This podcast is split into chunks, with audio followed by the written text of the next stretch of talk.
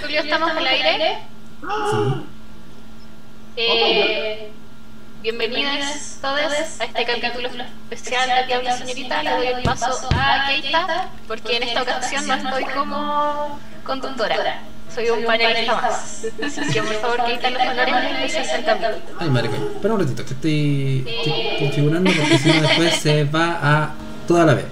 Eh, ¿Cómo están todos? Eh, sí, bueno, eh, un poquito de contexto. La, en el capítulo 17, para ser más específicos, surgió una pequeña confrontación entre nuestros nicos, cuestionándonos si OnlyFans era prostitución o no.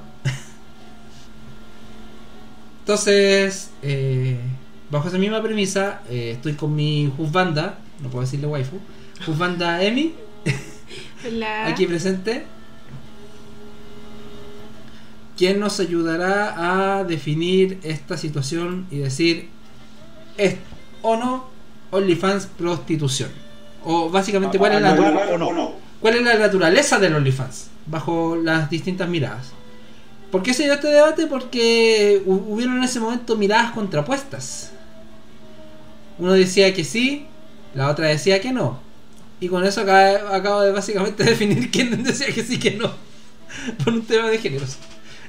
Sí, y le debemos este especial al gestor de la idea fue Seba. Sí, él es el culpable. Sí, así que Disculpen, ustedes Hazte estaban hablando responsable.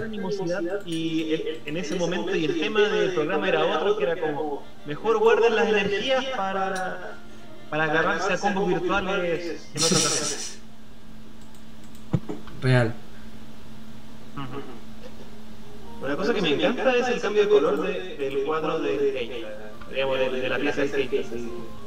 No, en realidad es la, es la cortina. Ah, Qué heteronormado. Qué heteronormado. Así como el celeste para el niño, la- el rosadito para la niña. No, es la cortina. Es la, es la cortina. Por favor, Keita, por favor, no vuelvas a hacer eso. Rompiste la ilusión, mi cocoro quedó partido en dos. Pucha, lo siento, pero. tengo- Mera coincidencia. Sí, nos, nos debemos a nuestro público, tenemos que ser tenemos que ser honestos con ellos. No podemos no podemos amarillar. Sí, no podemos amarillar. Oye, eh, Eso, eso, eso, eso, eso. en honor al programa me pregunto si agarrarse de combos de forma virtual es lo mismo que físicamente. Uh, o sea, violencia de género virtual, dices tú? O sea, me cagaste. Ya. Ya, punto para Nico. ¿Me pegué? Sí, te había pegado un ratito, pero ya está ahí, ya está ahí Andando. arriba. Ya, espérate. Bajo esa premisa, vamos a darle un punto a la Nico. Ahí va a llevar el conteo. Muy bien. Ya. Partimos con la primera, o, o vamos a, a- a definir para cada uno cuál es la naturaleza de los OnlyFans. Entonces, ya que es nuestra waifu, nuestra reina, nuestra presentadora del programa, Nico, ¿cuál es la naturaleza de los OnlyFans para ti? Eh, OnlyFans para mí es una plataforma online para la distribución de contenido. Eh, supimos por la investigación previa que no necesariamente tiene que ser contenido de carácter sexual, pero eh, es para lo que se conoce masivamente. Entonces, lo, la definiría como una plataforma online para la distribución de contenido sexual, a pesar de que su, su fin en una primera instancia, que sus creadores no sea efectivamente esa, si una persona busca una cuenta de OnlyFans, obviamente lo va a asociar en una primera instancia a eh, contenido erótico. Entonces creo que en este momento, como popularmente desconocido, es una plataforma de distribución de contenido erótico. Lotso, Cuénteme. vuelva, ya. Primera, primera situación. Estamos definiendo qué es la naturaleza del OnlyFans para cada uno. Para ti, ¿cuál es la naturaleza del OnlyFans? Ya, OnlyFans, al igual que Patreon, Coffee y semejantes, es una plataforma donde eh, a cambio de cierta suma o ciertas recompensas te permite crear no solamente contenido, sino que también eh, diverso ma- material intelectual. Puede ser desde fotos, audio, video, eh, auspiciar- incluso eh, sirve tanto para auspiciar material inte- intelectual como por ejemplo libros e incluso películas. De hecho, es- recuerdo un caso de un, de un escritor chileno que está juntando fondos para una, una película de su novela Mm. llamada Uber Driver Sí. y que de hecho le está yendo bastante bien. Consiguió la meta. Sí. Así que bajo esa premisa, todas estas páginas de contenido pagado, digamos, eh, funcionan porque después de todo se permite que justamente artistas o valga la redundancia, creadores de contenido eh, independientes puedan eh, crear eh, eh, más eh, contenido. Me quedé sin palabras. Ay, mira, yo Justamente de que, que, ese- que este se pueda eh, masificar. Y gracias a eso es que también hay, hay gente que es tanto seguidora, tanto de la persona que crea este material, como de- del material en cuestión. Al menos de- eso para mí es, eh, desde mi punto de vista, es el, todas estas plataformas de OnlyFans, para abreviar. Yo una vez traté de inscribirme alguna de esas cosas, pero por desgracia mi tarjeta no funcionó después de que resulté ser el visitante de un millón en una, una página X. Chale. Cosas que pasan. Situaciones, situaciones, situaciones. Ya. Eh, bajo esta misma. Ya, entonces. Básicamente para hacer una introducción no le Zona damos neutra, puntos. sí, Sí, claro. no, le, no le vamos a dar puntos ni nada. Es, es- Prácticamente llegan a lo mismo. Sí, básicamente. Primera pregunta. Y es la pregunta que define todo este debate en sí. ¿El OnlyFans se presta para prostitución? Nico, Eh, no. ¿ya? Por. Pero, eh, a ver, nuestra tesis, o sea, la tesis del Oxxo vendría siendo, en verdad, es que eh, OnlyFans es prostitución. Entonces nos gustaría que, como él como parte a favor, diera primero sus argumentos. Porque como estoy en contra me complica un poco, así que le cedo la Muy bien. palabra. Perfecto. Muy bien. Hago entonces una corrección del término. Y es que no es eh, a rajatabla de que promueva la prostitución, sino que más bien se presta para que eh, contenido de más de 18 y por ende una eventual prostitución. ¿Por qué? Vamos a centrarnos en, en lo que significa la palabra prostitución, ¿te parece? Por supuesto. Así que voy a hacer trampa y voy a buscar en eh, qué significa prostitución. Perdona, ¿cuál es tu fuente? Eh, diccionario Alemana. Créeme, güey. Ya, no. Eh, Prostitución. Actividad u ocupación de la persona que tiene relaciones sexuales a cambio de dinero. Acción o prostituir, de prostituir o prostituirse. Ya. Otra acepción del término prostitución puede referirse. Uy, se me perdió la, la- el término. Un momentito. Dame un segundito, tengo dificultades técnicas.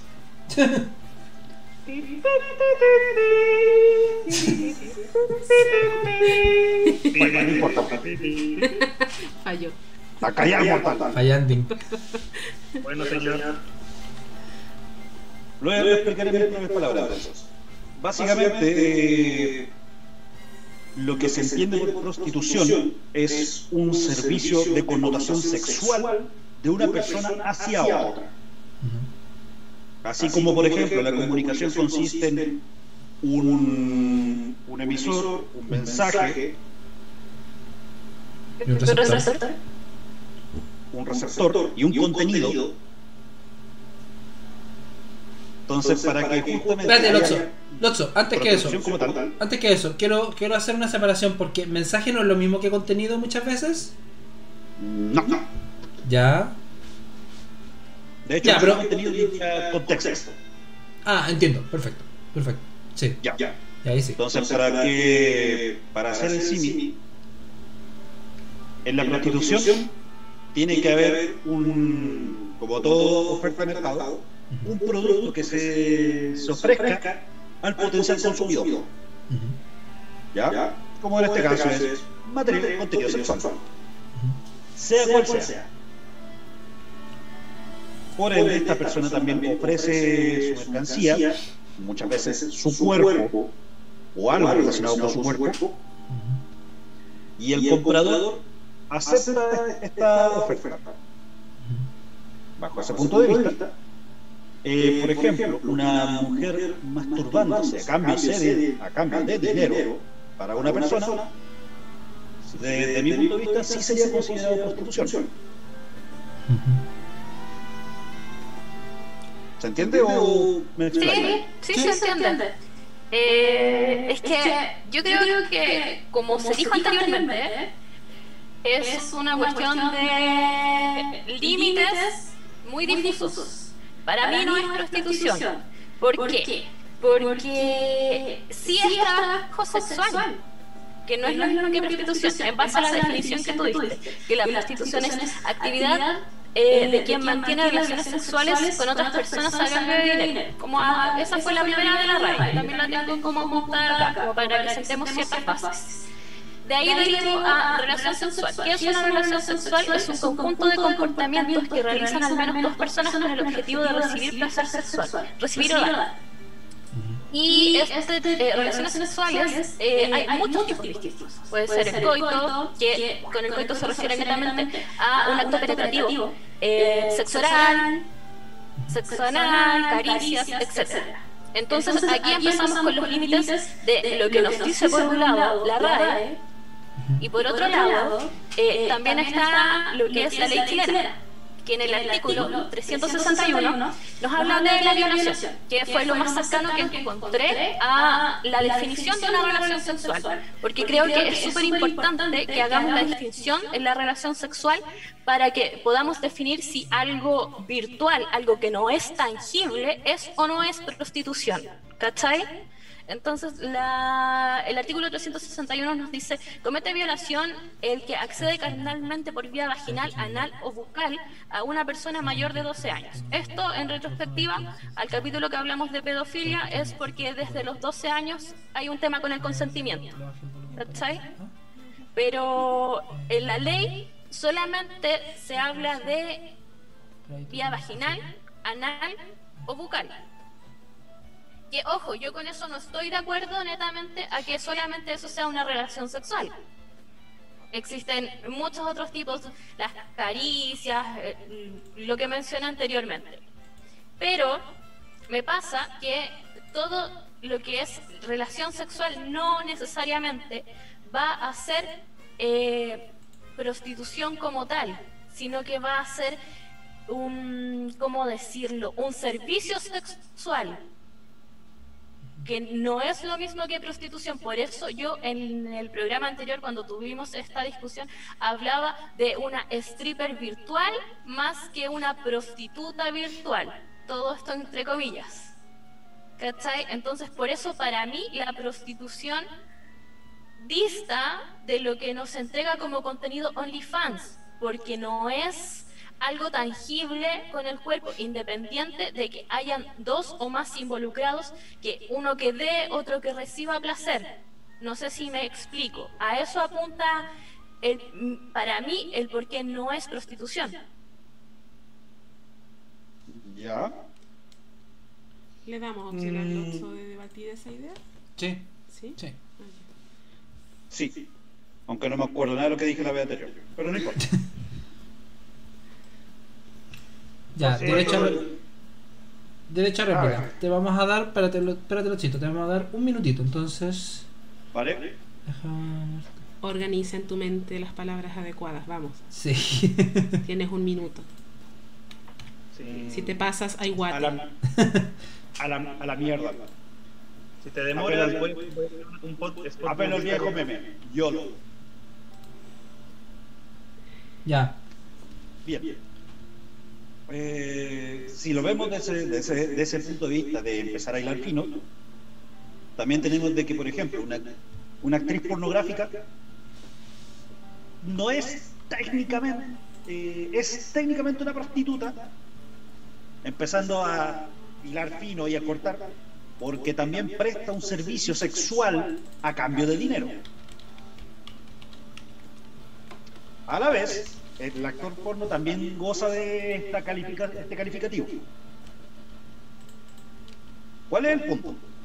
En OnlyFans puedes llegar a, un nicho mucho más, más grande, mucho más amplio, sin eh, pasar por todo este eh, engorroso proceso del, del contrato o de lo que uno entendería como por un trabajo convencional. ¿Ya? Tiempo. Muy bien. Nico. Derecha réplica. Eh, replico que la, eh, una actriz porno y cualquier persona que trabaje en la industria del sexo no necesariamente es un- una prostituta, es un trabajador sexual. Eso. Ya, de ser así, pregunto, ¿cuál es la diferencia entre ambos? Que la prostitución tiene que, como se dijo en una base anterior, tiene que haber un intercambio carnal, tiene que ser físico. Ya, Porque tú puedes dar placer sexual eh, y como te digo, es trabajo sexual, es contenido sexual que una persona provoque, ya sea como actriz, eh, un video de una persona masturbándose, etcétera, eh, placer sexual en otra persona, pero no es recíproco, necesariamente. ya, ¿cómo sí?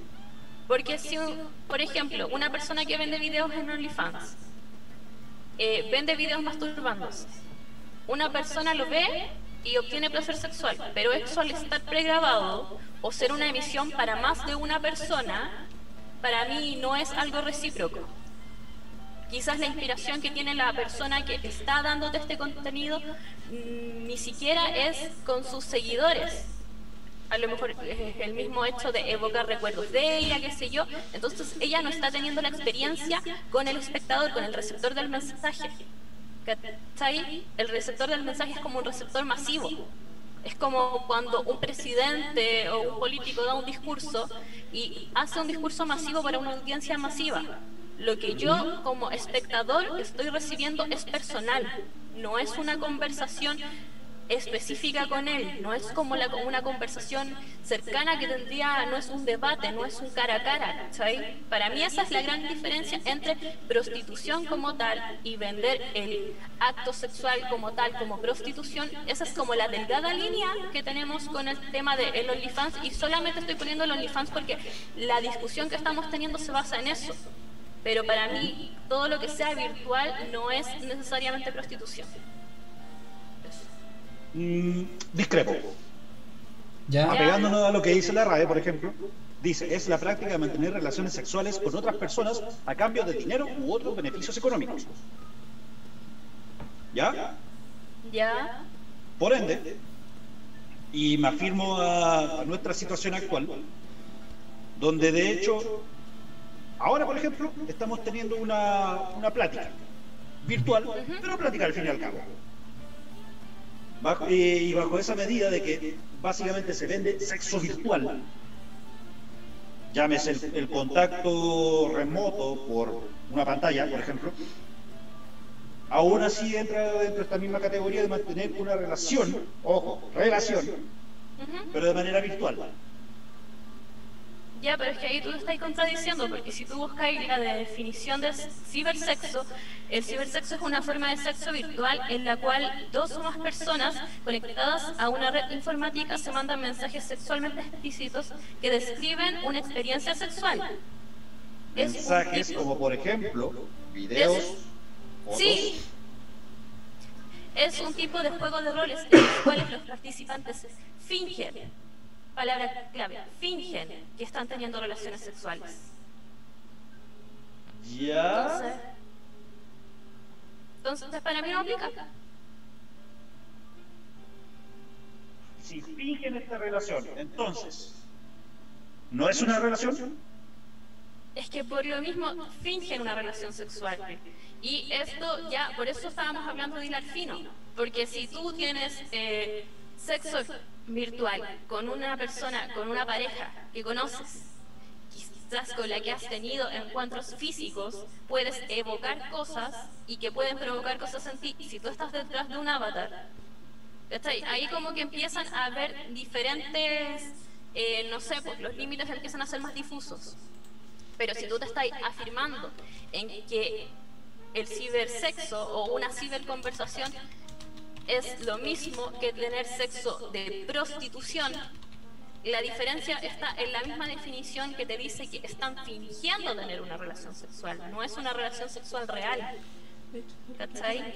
Y que ahí mismo te puedo dar más beneficio a que el cibersexo, si es recíproco, quizás podría entrar mínimamente en... Es que ni siquiera porque no se están tocando, ¿cachai? Independiente de que la otra persona sienta placer al, ver el mensaje, al ver un video, al ver el contenido que sea. Pero si no es recíproco, entonces, no sé, siento que la persona que crea contenido en OnlyFans está creando un contenido y está vendiendo una fantasía y el receptor está teniendo quizás sexo con la persona que le vende el contenido, pero la persona que vende el contenido está fabricando material solamente pero sigue manteniendo una relación. una relación donde, de hecho, y apelo también a, como a la, al, método, al método de, como de membresía, tanto de OnlyFans como de Patreon, etcétera, donde justamente a medida que tú más vas pagando la dicha suscripción, tienes derecho a otras recompensas. Por ejemplo, videos personalizados, eh, decir tu nombre por decirte alguna burrada, e incluso, en algunos casos que yo mismo he revisado, es que justamente pueden concretar encuentros. Ya, pero es que concretar un encuentro ya siento que es como harina de otro costal totalmente diferente, porque a pesar de que te contactas con la persona a través de esa vía, si vas a una vía más personal, a una vía física, obviamente sí entra en la categoría de prostitución, porque va a haber un intercambio y bla, bla, bla, ¿cachai? Pero para mí el hecho de distribuir contenido va a seguir siendo un equivalente a tener una stripper virtual, no una prostituta, ¿cachai? Y esto en base a las definiciones que te dije anteriormente, porque si tienes una relación sexual que más que una relación sexual podría ser un encuentro sexual con una persona que vende estos servicios al no ser físico, al no ser tangible, al ser algo fingido, porque literal es algo que estás fingiendo em, y que te puede provocar cosas, sí, pero no son estímulos, no es un estímulo real, es un estímulo entre que te lo provoca un tercero y autoinducido. ¿Real para quién? ¿Para el consumidor? ¿O real para el de tangible. Real, real, de tangible. Mm. Ya, es que ahí, ahí, ahí tenemos una tenemos una duda básicamente, que es ¿tiene que ser física la prostitución? Tiene que haber un componente de poco más de sudor, de, de penetración. Tiene que haber contacto independiente si hay penetración o no. Mm, tiene que haber un contacto físico. Ya, entonces si tú crees que te puedes prostituir de forma virtual, o sea, sin tacto, sin... ya. Eso para ti es prostitución y para la Nico es que tiene que haber un contacto físico. Es que contacto físico en el sentido de que las dos personas estén físicamente en un lugar. Claro, contacto, toques, roces, caricias, penetración. Eh, es que, mira, no necesariamente tocarse, ¿cachai? Pero sí que las dos personas estén en el mismo lugar o al menos que las dos personas se conozcan, que las dos personas hagan una relación face to face. O sea, independiente. Incluso podría ser en una pantalla viendo como excepciones. Si efectivamente, no sé, eh, Juanita vende su contenido, Pepito le compra el contenido. Pero Juanita se lo vende exclusivamente a Pepito o tiene una sesión en vivo con Pepito, quizás podría ser para mí una relación sexual, quizás porque en teoría estás conociendo a la persona, pero con la gente que vende contenido, que crea porque sí, no sé, chicas masturbándose, etcétera, eso no es una relación sexual para mí, porque está vendiéndole un contenido pregrabado y lo que haga, lo que provoque en la otra persona, eh, ya no va a depender de Juanita, ¿cachai? Entonces por eso te digo que evoca cosas, por eso te digo que finge como mismo dice la definición de cibersexo, es fingir tener una relación sexual que provoque cosas, que te haga sentir cosas que son eh, similares a las que uno siente cuando tiene estimulación sexual directa, está bien.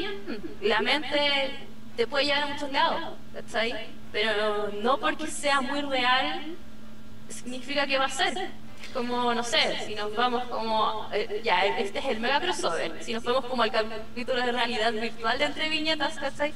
Si una persona tuviera sexo mediante un dispositivo de realidad virtual, no sería un sexo real, no sería una prostitución real, porque sería en base a estímulos inventados, a cosas que se hicieron en su mente.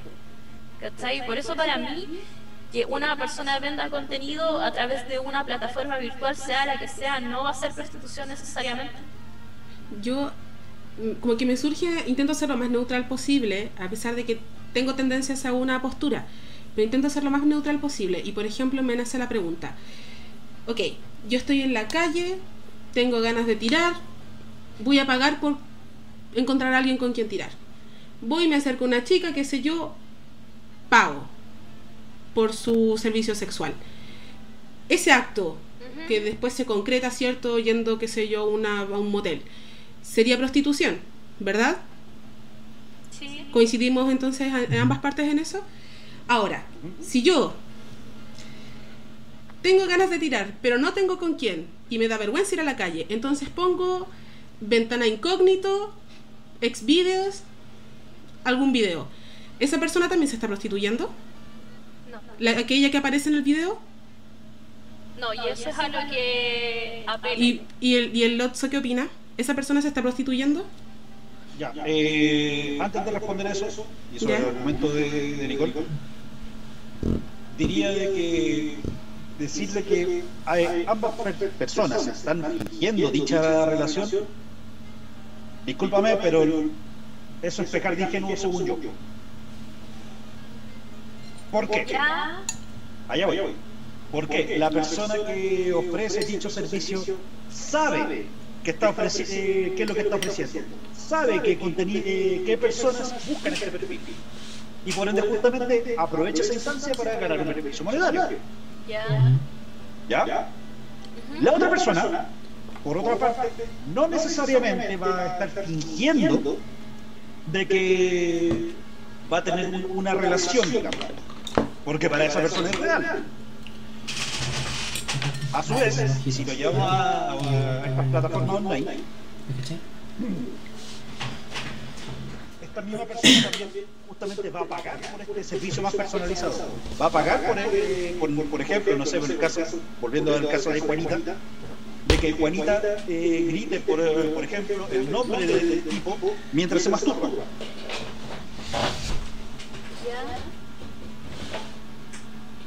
Pero es que cuando yo te digo que fingen tener...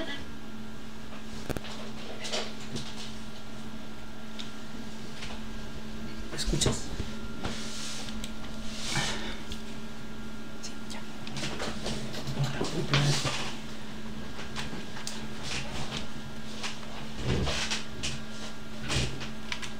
Acá de fuego.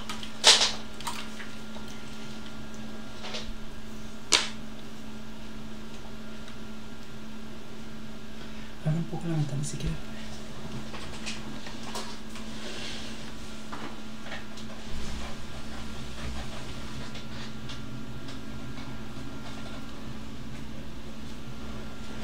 Uy, ¿oyes?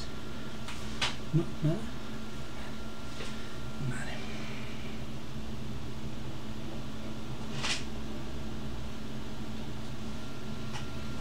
Ahí sí. ¿Oyes?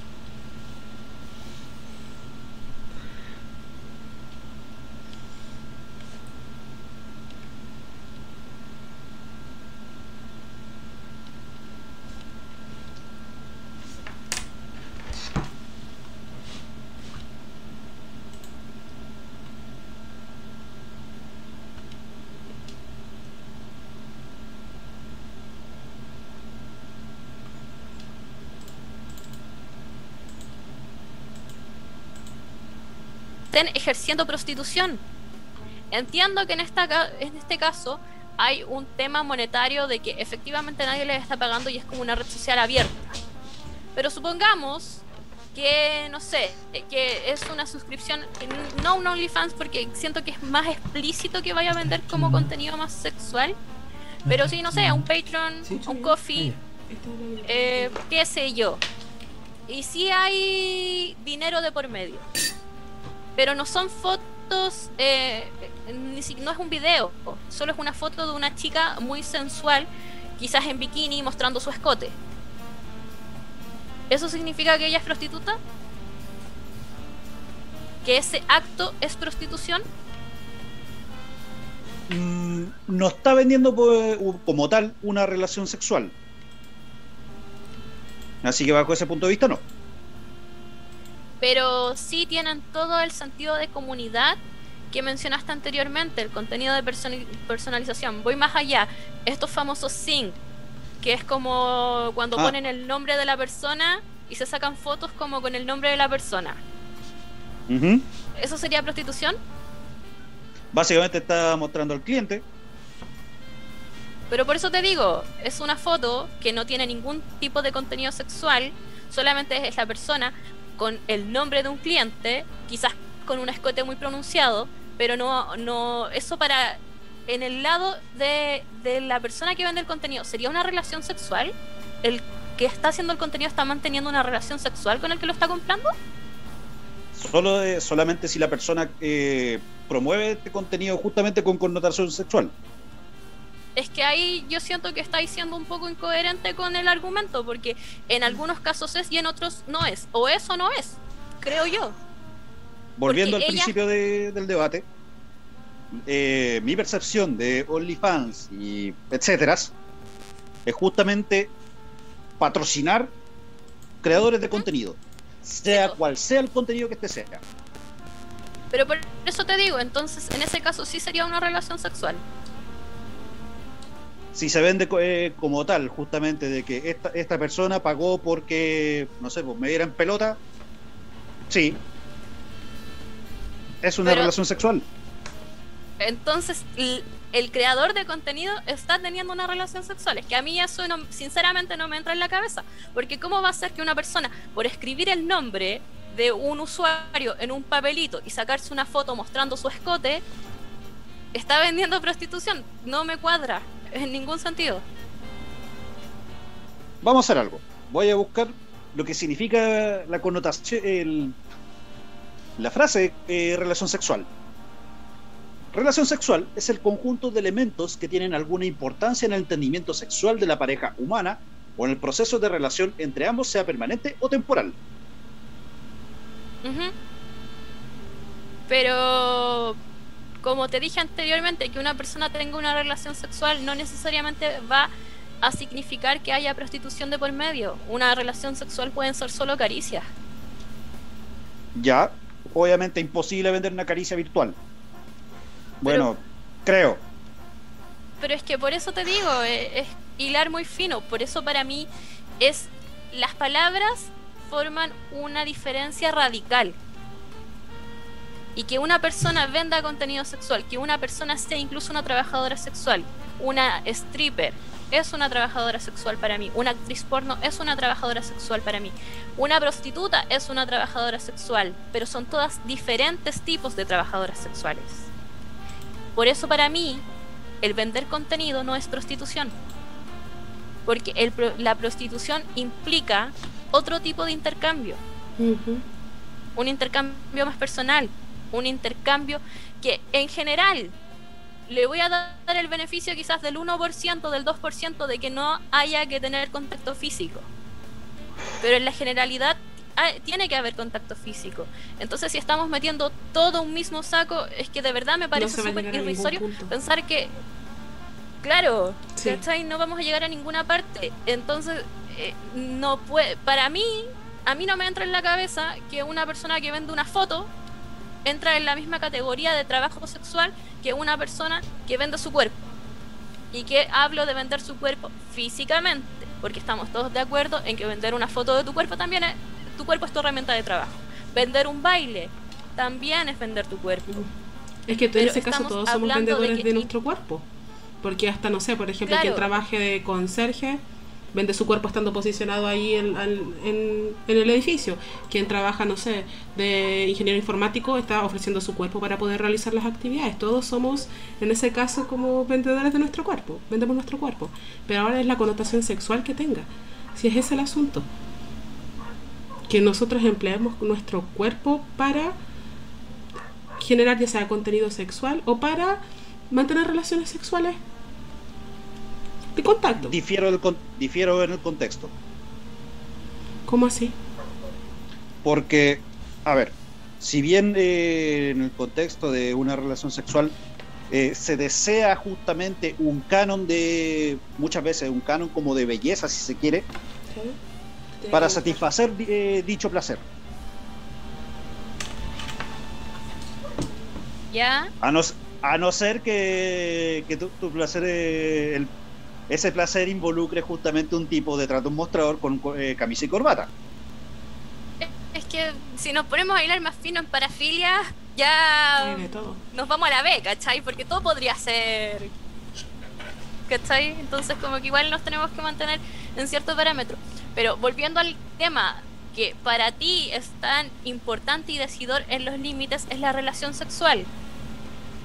Para mí, que una persona participe de la relación sexual significa que tienen que haber ciertos elementos, tiene que haber reciprocidad. Y al venderte un video, al venderte una foto, no te estoy dando reciprocidad por más personalizado que sea este contenido. ¿Cachai? Por eso para mí existen esas delimitantes y esas diferencias. Por eso para mí una es prostitución y otra no lo es. Porque sí, estamos súper claros, hemos leído como 3-4 veces la definición de relación sexual, que conjunto de comportamientos que realizan al menos dos personas en el objetivo de dar o recibir placer sexual. ¿Estamos de acuerdo? Eh, como dije anteriormente, penetración, eh, sexo oral, mm, caricias, etcétera, etcétera pero no necesariamente esa relación sexual va a ser prostitución. Mm. Quiero eh, preguntar al, al resto de oyentes. ¿Qué hice yo? Su opinión al respecto. Mm, una pregunta de menos de 20, de 20 palabras.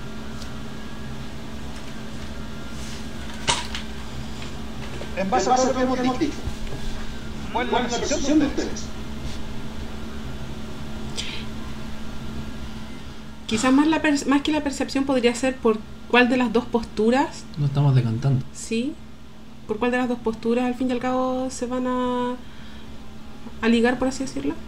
A ver, antes que eso, quiero leer los comentarios de Café89 que nos está leyendo en Twitch. Dice, antiguamente una relación sexual incluía penetración y eso fue modificado con el tiempo. Una relación actualmente puede ser a distancia, cibernético, etc. Efectivamente el consumidor suele sentir placer ya consume el contenido, sin necesidad de penetración. Básicamente el concepto de relación sexual ha ido mutando en base a las nuevas tecnologías, en base a las nuevas formas que hemos tenido, como comillas, de consumir el sexo en general. Entonces, bajo esa misma premisa, uno podría decir una relación sexual puede ser tanto física como virtual. En cuanto a los estímulos eléctricos, comillas, que uno podría decir son tangibles o no, pero existe un estímulo eléctrico al menos, se podría establecer bajo mi premisa o bajo, la, bajo esa premisa de que efectivamente al haber un intercambio monetario, por ejemplo, en el caso ya, hilando, sí, hilando fino, en el caso de las fotos personalizadas o que te manda un saludo o que se esté masturbando, comillas, para ti, sí sería en ese caso una prostitución. Obviamente no sería en todo, en el, en todo el, gran espectro de OnlyFans, pero sí permitiría que eventualmente existiera un concepto o una relación virtual sexual. Es que a mí me pasa con eso, que, que yo estoy de acuerdo en que eh, una relación sexual quizás sí puede ser virtual. Pero el tema, más allá de que si es virtual o es tangible, es la reciprocidad. Y al venderte contenido, no necesariamente va a ser algo recíproco. Si nos vamos a poner a hilar fino, tendríamos que evaluar caso a caso si es prostitución o no. Pero bajo esa misma bajo, bajo ese mismo punto, supongamos que la que está la, o la persona que está ejerciendo la prostitución, que está vendiendo el contenido por decirlo así, o que está sí, que está vendiendo su cuerpo en sí.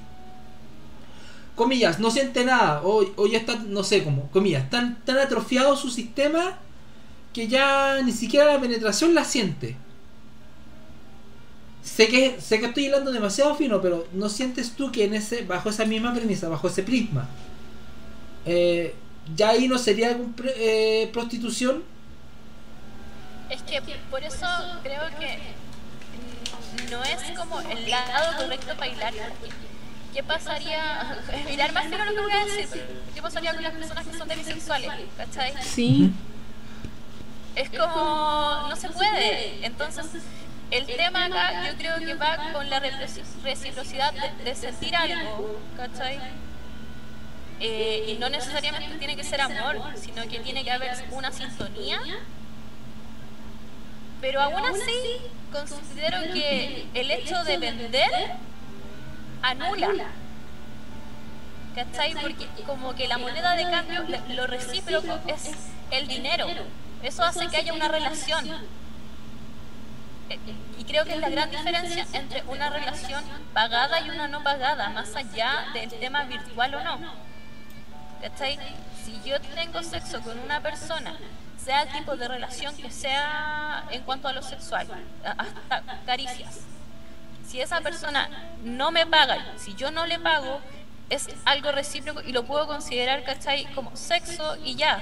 Pero ya, si la otra persona te paga y no hay un componente, y, y ahí existe la relación recíproca es como ya, uno quiere satisfacer sus necesidades y el otro quiere satisfacer sus necesidades económicas. Entonces, eso genera la prostitución versus una relación más espontánea que vaya por los mismos fines. ¿Cachai? Entonces, por eso quizás es tan importante el tema monetario para eh, ir tratando de establecer límites, porque ya comprobamos que es súper difícil, es súper difuso insisto, eh, el tema de las parafilias da para mil cosas. A lo mejor algo que para mí no es, no tiene ningún prisma sexual para otra persona sí. ¿Cachai? El hecho de, no sé, vender fotos de pies. ¿Cachai? Como si yo le vendo una foto de pies a otra persona, le vendo una foto de mi pie, que a mí no me provoca nada en el ámbito sexual y solamente estoy recibiendo dinero, ¿eso es prostitución? Yo no lo vería así. no sé ustedes. Probablemente la otra persona me está pagando porque efectivamente siente cosas sexuales, pero no la única relación recíproca que hay es una transacción. No hay una reciprocidad en cuanto a una relación. ¿Cachai? Entonces, sí, eh, sí entiendo, es súper difícil. De hecho, creo que en el Nico y yo probablemente en nuestros mismos argumentos no tenemos por qué estar de acuerdo con lo que decimos porque mientras vas va escalando van surgiendo aristas nuevas que son súper difíciles de abarcar y de clasificar sobre todo por la naturaleza subjetiva de este tema que lo que para mí es sexual para el de al lado no ya pero ahí tengo una duda porque quiero quiero embarcarlo esta esta conversación en sí por el componente moral que tiene la prostitución. Mm. Y, y, quizás nuestras mismas posturas, nuestras mismas visiones de la vida o visiones de la prostitución estén marcadas por la visión moral constantemente negativa que se le da a la prostitución. Pero antes el Seba iba a decir si, eh, como que por cuál de las dos posturas él tiraba, por así decirlo. Básicamente su opinión. Su opinión. Mm, yo considero que en el tema de... Primero, quiero invocar el espíritu de alguien que no está presente.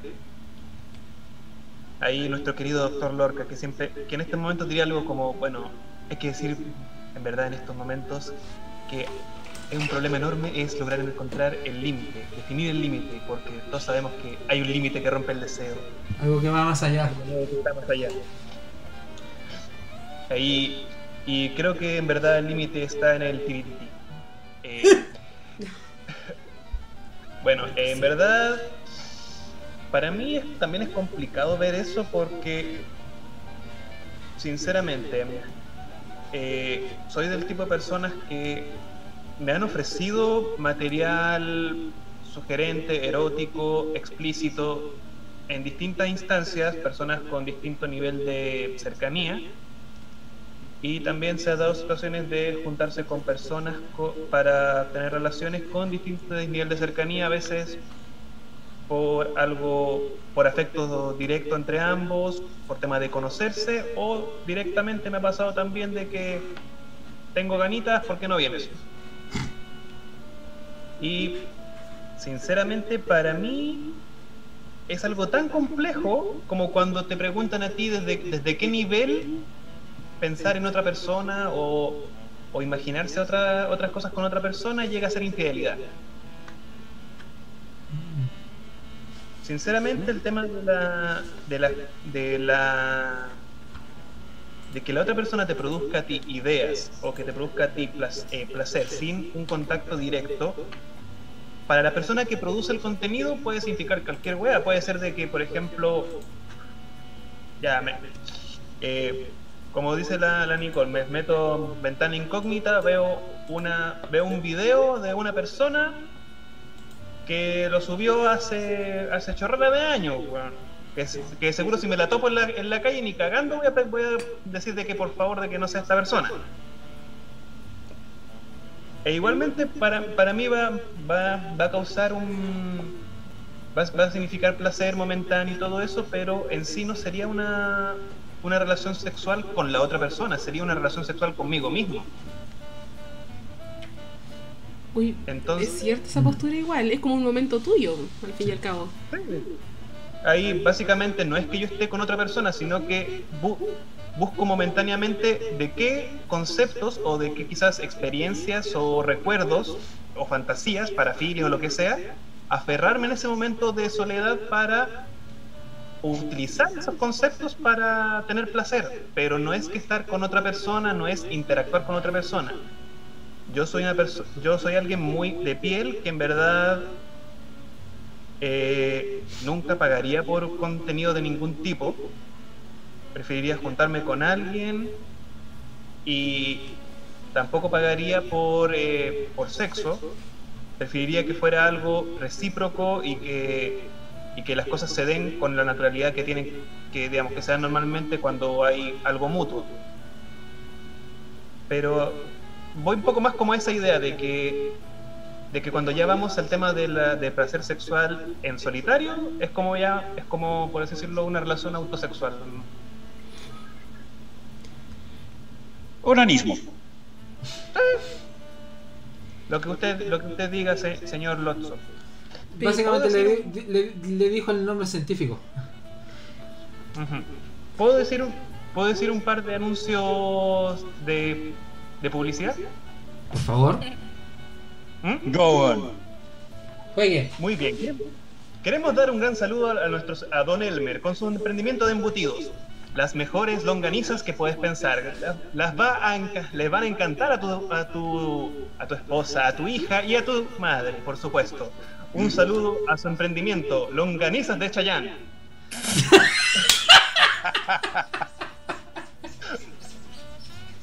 No me la vi venir, no me la vi venir. No la vi venir. Un saludo a nuestros, a nuestros queridos amigos de la condonería, la condonería disléxica integrativa, con condones con mensajes personalizados en braille y también con un instructivo para ponerlos con la boca, garantizado que funcione bien al tercer intento. Dios mío. Ya, también, también tenemos otro producto interesante que sería en la placa cubre brackets para que a la persona que le hagas el sexo oral no termine con más de una uretra.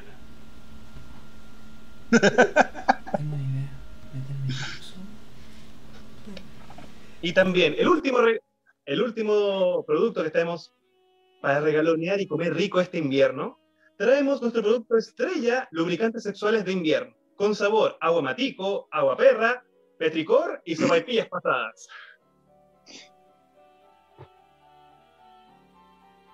Nice.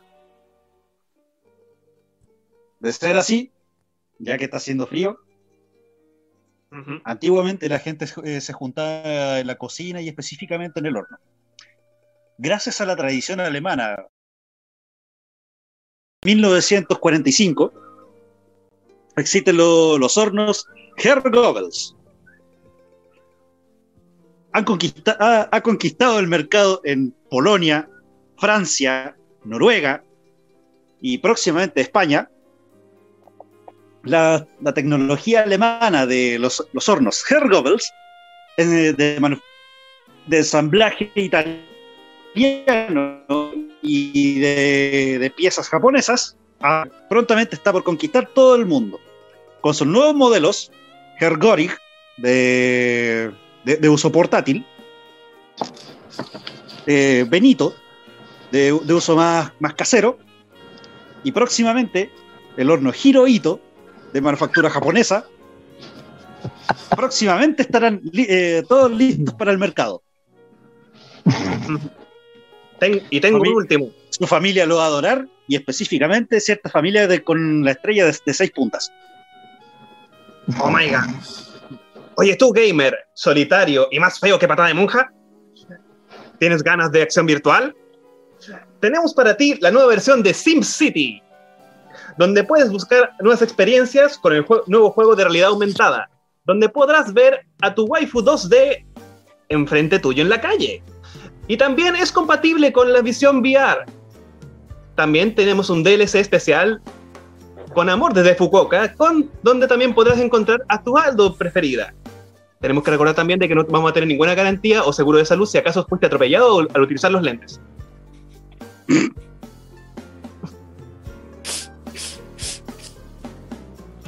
Bueno, supongo que volvemos a nuestra programación habitual. Lucieron con las menciones comerciales.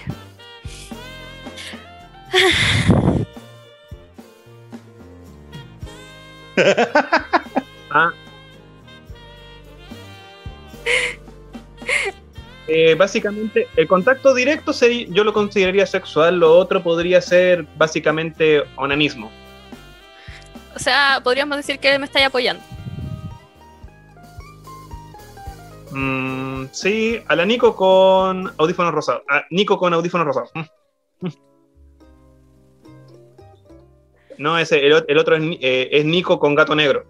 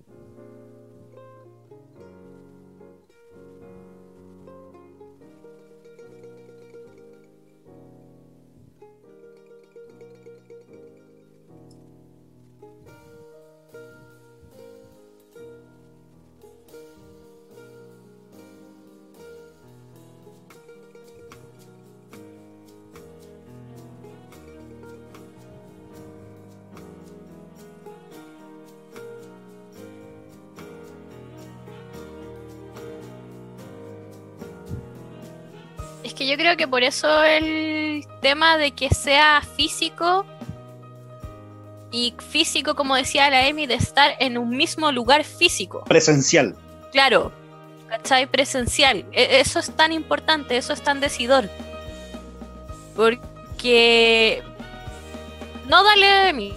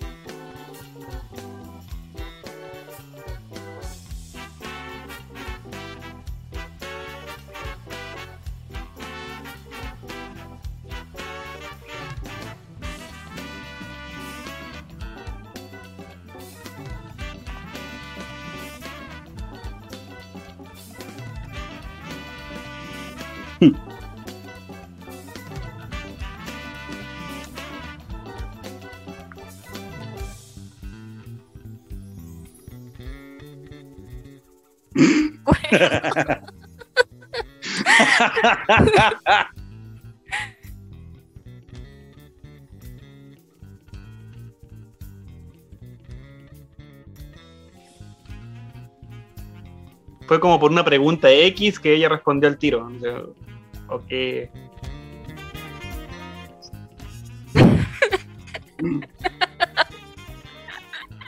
Bien ahí. Pero. Muy bien, rompamos la cuarta.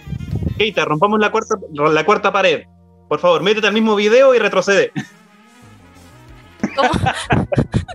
Pero antes, veamos qué dice el público. Yo creo también. Pero.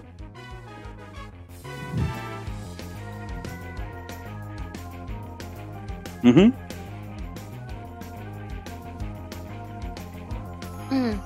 Verdad. Ya. Quiero responder primero. Según yo, y voy a tratar de ser lo más frío al respecto, es que te guste o no, la prostitución va a existir, sea en el ámbito, eh, el ámbito social que sea, el contexto que sea. Da lo mismo de los componentes sexuales que esto incluyan. El punto es de que, en este caso, la, la prostitución hubo un tiempo eh, y en algunos países y en distintas épocas donde fue regulada. De hecho, eh, los burdeles pagaban impuestos. Hoy en día, bajo cierta moral cristiana, las cosas como son, está prohibida y censurada porque es del diablo y va contra la moral. Mis pelotas. Tus pelotas van contra la moral. De hecho. De hecho. Y un montón de curas piensan lo mismo. El punto es de que si la, la prostitución seguiría siendo prostitución independiente del, estigma que este posee. La diferencia está en que el, el estigma social que este acarrearía, independiente de los controles sanitarios o, no sé, el pago de impuestos, incluso esto podría hacer de que la, la, connotación de la prostitución tuviese un cambio mucho más positivo. Obviamente, al no estar bajo el mismo regimiento moral religioso cristiano. Así que respondiendo a la pregunta de una forma mucho más personal, yo estoy a favor de la prostitución.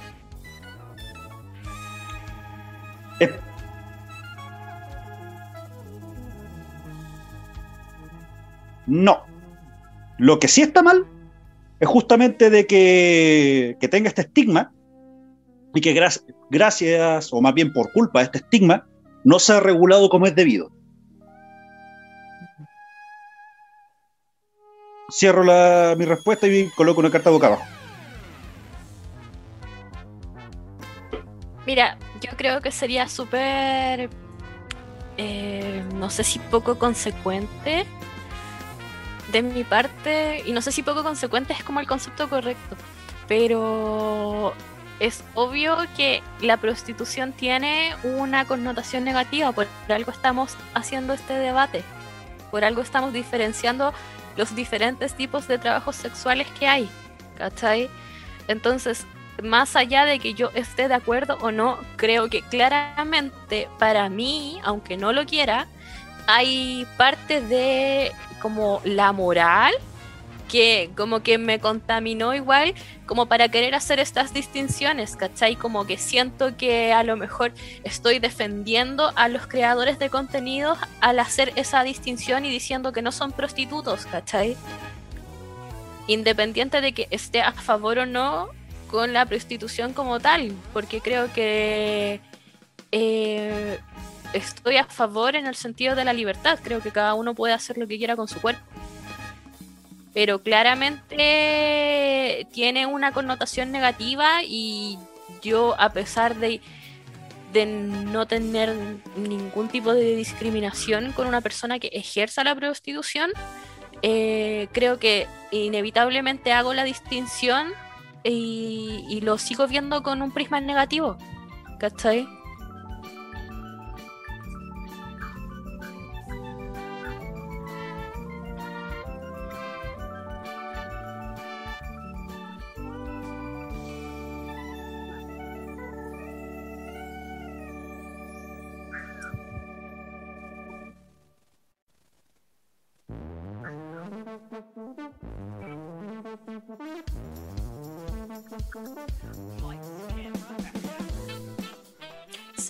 Como...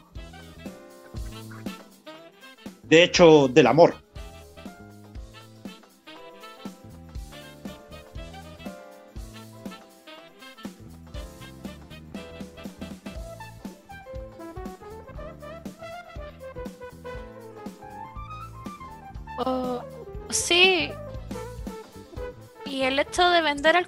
Como separar a las mujeres como siempre se ha hecho, como las que son aptas para merecerte, para casarte, las que son puras y virginales, versus las que no y que solamente son para el placer sexual.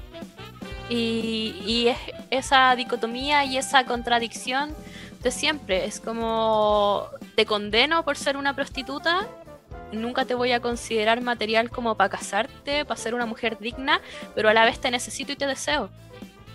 ¿Sabes?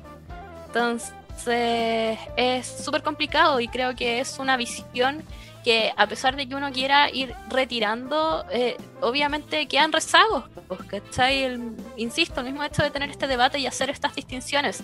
Si no tuviera esa connotación negativa, probablemente nadie se cuestionaría si es prostitución o no porque te daría lo mismo, pues no, no tendríais que poner esas líneas eh, distintivas. Y si lo hacemos y si vemos como, entre comillas, no sé si algo condenable, pero es como una línea que si cruzáis es como, como que era, ¿cachai? Como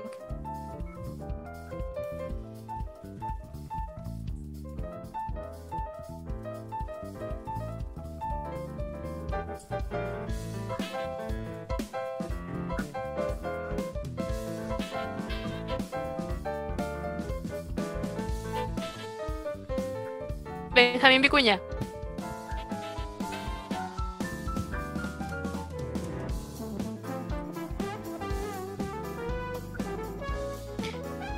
Es que siento que también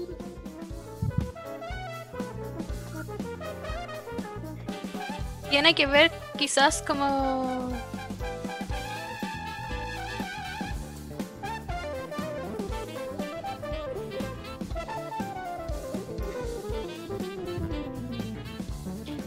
Sí, es que sí, pues eso es como ya una cultura prácticamente las películas de Adam Sandler.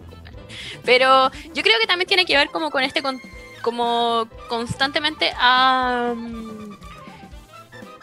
que la mujer tiene como una necesidad afectiva.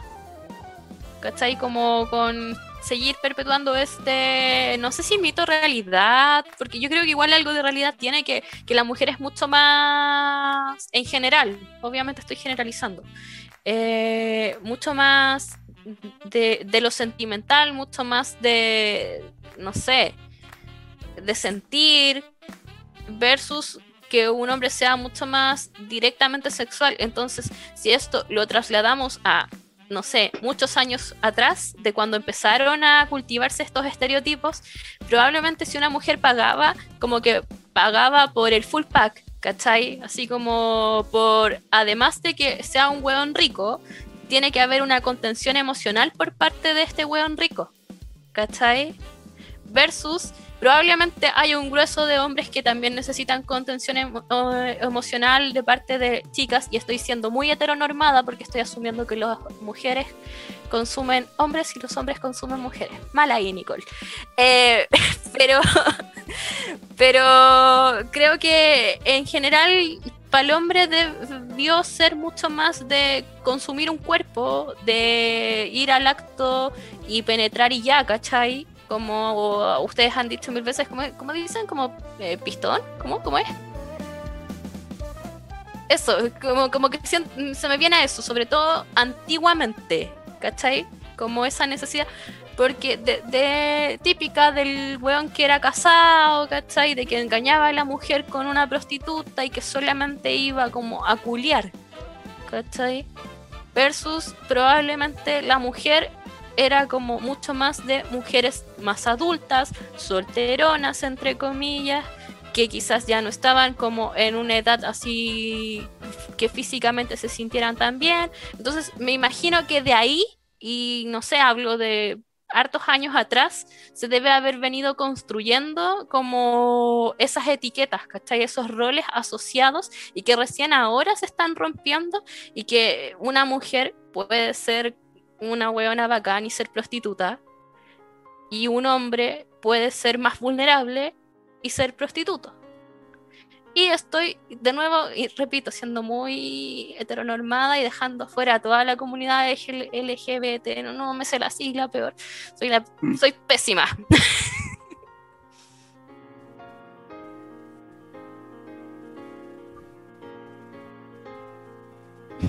que, oh.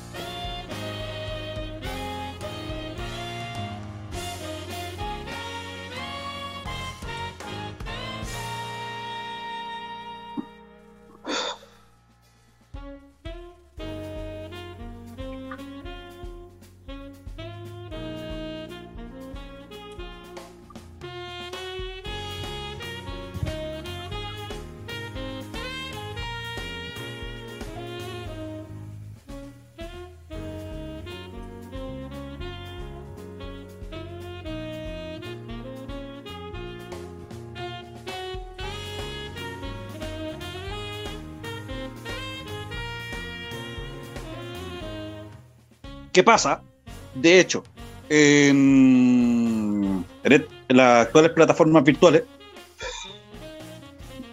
el consumidor goza de la gracia del anonimato. A no ser que pueda pagar por la recompensa y poner el nombre y qué sé yo. El punto es de que justamente la, la gracia del Internet es que permite este anonimato y crear de que esta persona, por ejemplo, esta mujer u hombre o lo que sea, pueda crear contenido not safety, not safety for work y básicamente crear un alter ego. Cosa que en la vida real eso hubiera sido mucho más difícil que una mujer, no sé, pues sea secretaria de día, por decirte alguna burrada, y de noche se dedique a los lupanares. Donde obviamente el consumo va a ser netamente masculino, a diferencia de las plataformas virtuales donde básicamente da igual quién, eh, a quién le vaya a vender eh, las fotos, los videos o lo que sea. Gracias al anonimato de Internet. Porque a la larga a, este creador de contenido, tal vez o no, sienta placer en crear eh, dicho, dicho contenido. Pero va por otra cosa más importante, más esencial. El maldito dinero. Sí, o sea. Y nos gusta o no, eso también eh, sacía un cierto placer. El placer económico.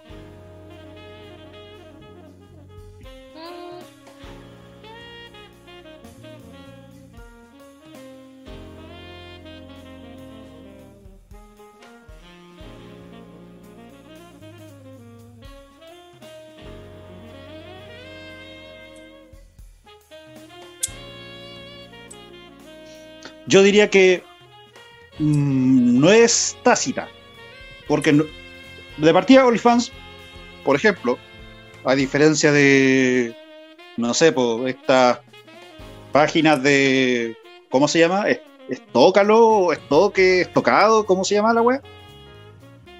Donde, bueno, como sea, una página donde te metías, buscabas a la, a la prostituta que te guste, la contactabas y bueno, se da lo que tenía que quedarse.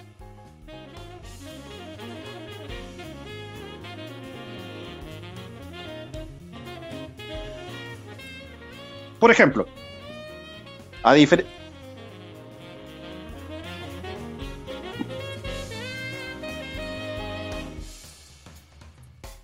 Esa es la diferencia.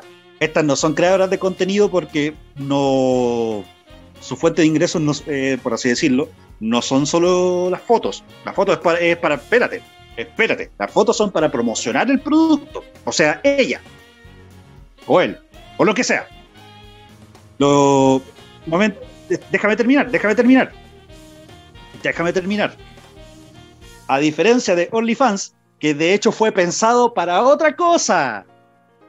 Fue pensado para una plataforma de venta de otro tipo de contenido multimedia que sea mucho más rentable que, no sé, grupos de personas o personas en cuestión puedan justamente eh, irse, como quien dice, y esto es súper feo lo que voy a decir, por la vía fácil de vender contenido sexual independiente de la edad, porque desgraciadamente eh, estas plataformas en un principio no regulaban eso. Entonces, ahí es, ahí es cuando yo hago hincapié en que no son facilitadores de la prostitución, pero pueden llegar a serlo. Ahora sí, sí, Keita, te doy la palabra. ¿Por qué, ¿Por qué va mi punto? Porque con el contexto de la pandemia, ¿qué es lo que pasó? Estas prostitutas pasaron a ser mayormente creadoras de contenido.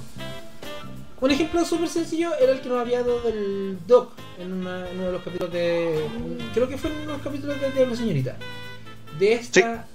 Eh, rifa. Era como una sí, una rifa, pero de una chica que básicamente trabajaba en un café con piernas.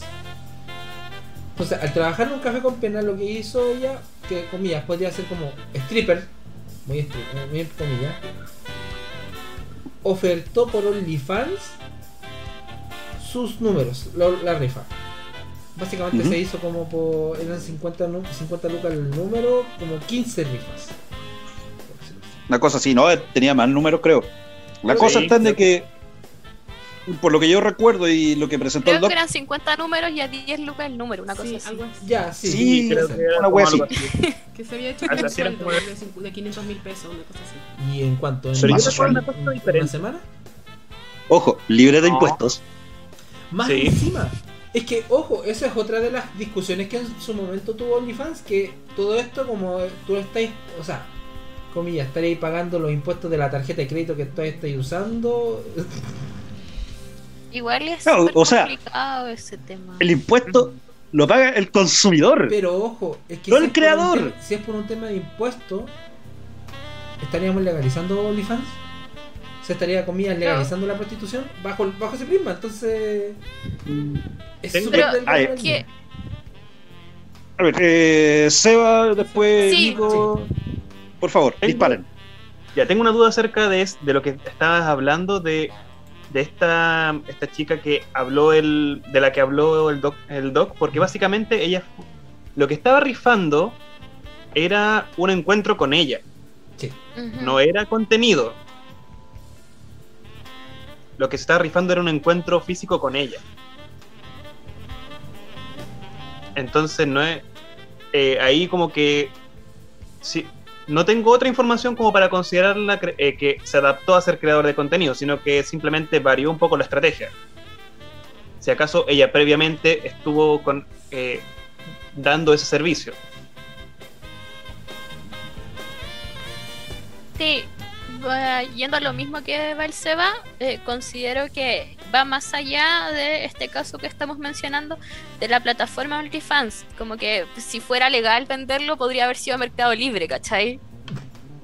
Onda, podría ser cualquier plataforma en la cual se podría rifar y vender números y efectivamente consumar el hecho solamente es como que el, eh, utilizas una plataforma virtual para hacer la gestión de lo que va a ser como lo que hace habitualmente que es prostitución que digamos prostitución vender su cuerpo eh, tradicionalmente lo que conocemos como pro- prostitución. Entonces quiero invitar a Keita a referirse como trabajador sexual o servicio sexual cuando hablemos de OnlyFans para no englobarlo todo como relacionarlo a la prostitución porque creo que nos quedó más que claro que quizás no llegamos a ninguna parte con el debate o quizás llegamos a, llegamos a tener algunas bases, ¿cachai? Algunas definiciones Sí. bases para ir armando, pero es tan subjetivo el tema, es tan de ir hilando caso a caso que me gustaría como que nos quedáramos con eso, ¿cachai? Que y hagamos la distinción en general de que existe la prostitución, pero que no todas las personas que trabajan en la industria del sexo van a ser necesariamente prostitutos, Sí. ¿cachai? Entonces, digámosle en general, trabajadores sexuales. ¿Por qué? Porque un prostituto puede incluso ir variando por el prisma de hacer prostitución, vender contenido, ser stripper, ¿cachai? Entonces no reduzcamos como a una persona a una acción y démosle dignidad también a ese rubro, ¿cachai? Entonces creo, creo que al, al tratarlos así también les hacemos como el este de profesionalizar el rubro que existe, weón, y, y va a seguir existiendo siempre. Y tratar de quitarle el estigma. Onda, por mi parte, también hago el mea culpa y en un futuro me gustaría dejar de tener como esa visión como más negativa, como más de nicho de la prostitución, así como más, ¿cachai?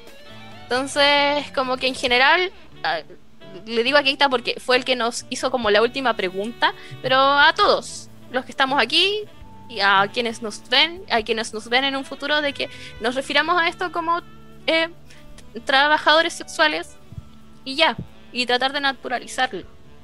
Eso, mi aporte. Puedo hacer un comentario respecto a lo que había dicho el Chris, eh, como si eh, este como apogeo de los OnlyFans fue producto de la pandemia. Mientras los Sí, escuchaba, yo me puse a analizar respecto a una búsqueda que yo hice totalmente distinta y lejana a esto. Mi hermana hubo un tiempo que estuvo buscando trabajo, mi hermana chica, y yo como que de repente por Instagram vi como un aviso, como de quieres pertenecer a nuestro grupo de trabajo, eh, no sé, empecé como que me metí al perfil y me di cuenta después de una muy superficial investigación que lo que hacían era contactar a jóvenes eh, para generar material virtual, contenido virtual muy similar a OnlyFans, pero en otra plataforma como privada, como propia de esa empresa. No me acuerdo el nombre en, en particular. Entonces ahora yo me pongo a analizar cómo pudo OnlyFans, una plataforma que no surgió para eh, publicar contenido sexual, cómo llegó a eso. Y yo como soy, como, sí, veo, porno, me acuerdo haber hecho estar así como moviendo la página eh, y haber visto como videos amateur de eh, gente, qué sé yo, masturbándose o teniendo relaciones sexuales. Yo desconozco si por medio de las páginas como Xvideos o Pornhub, gente amateur, común y normal, eh, gana algo con las visitas, no lo sé. Pero se me imagina que pasar de esa plataforma, eh, en donde quizás tenían una ganancia baja, a de repente existe chuta, esta plataforma OnlyFans que no tiene mayores regulaciones respecto a qué contenido subo y puedo subir contenido sexual, me paso directamente para allá. Yo creo que eh, fue como, como, como que fue escalando. Ahora ya no solamente son OnlyFans, ahora ya hay empresas que se dedican a captar mujeres que quieran vender contenido erótico.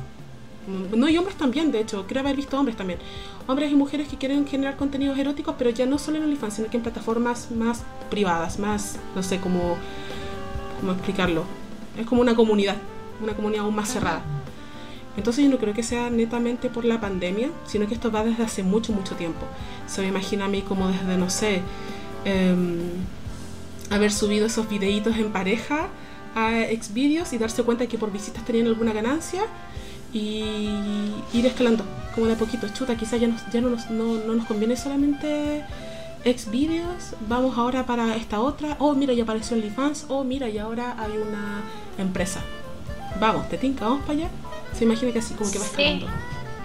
Sí, yo creo que la Emi toca un punto ahí porque yo, pienso que va eh, por la necesidad de la gente de tener un, un sitio, un lugar donde subir su contenido y que fuera más amateur, cosa de poder tú quizás tener como el dominio de tus videos, porque en las mismas plataformas que tú mencionas, Yemi, como que me da la impresión de que puede haber, no sé, un video que tenga 10 años y que ni siquiera lo haya subido como la persona que lo creó y que tenga, no sé, 10 millones de visitas y que esos 10 millones de visitas signifiquen dinero para la persona que lo subió, pero que ni siquiera sea quien creó ese contenido. Entonces creo que es súper importante regular en base a esas cosas y hacerlo más amigable para que la persona que se está exponiendo sea el mayor beneficiado con su contenido. Y lo otro que, me di cuenta en estas páginas de Instagram es que en, si uno no, no agudiza la vista, por así decirlo, uno pensaría que es una empresa de modelos. Superficialmente parece una empresa de modelos, porque en realidad en Instagram como tal eh, los chicos y chicas no aparecen desnudos.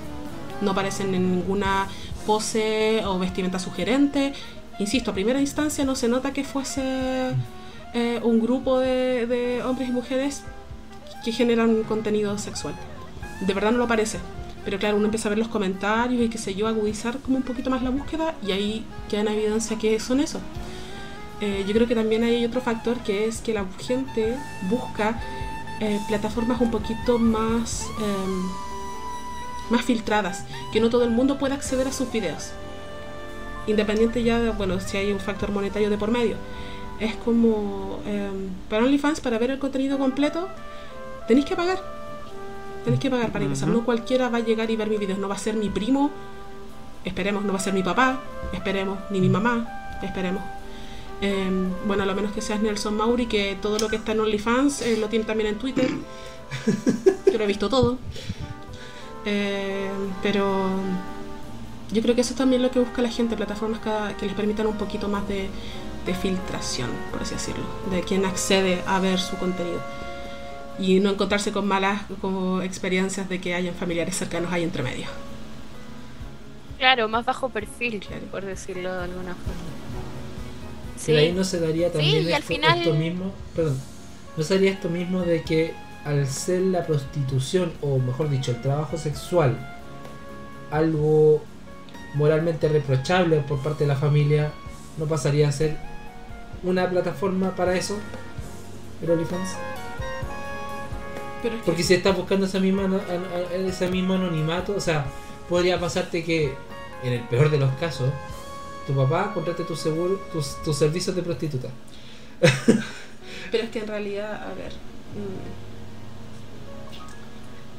Siento que estamos hilando demasiado, pero son casos que se eh, pueden. Sí, pero es que va más allá, yo creo, porque, por ejemplo, si una persona tiene Instagram y le gusta subir fotos como más subidas de tono, como que igual es desagradable que tu familia pudiera llegar a acceder a ese Instagram.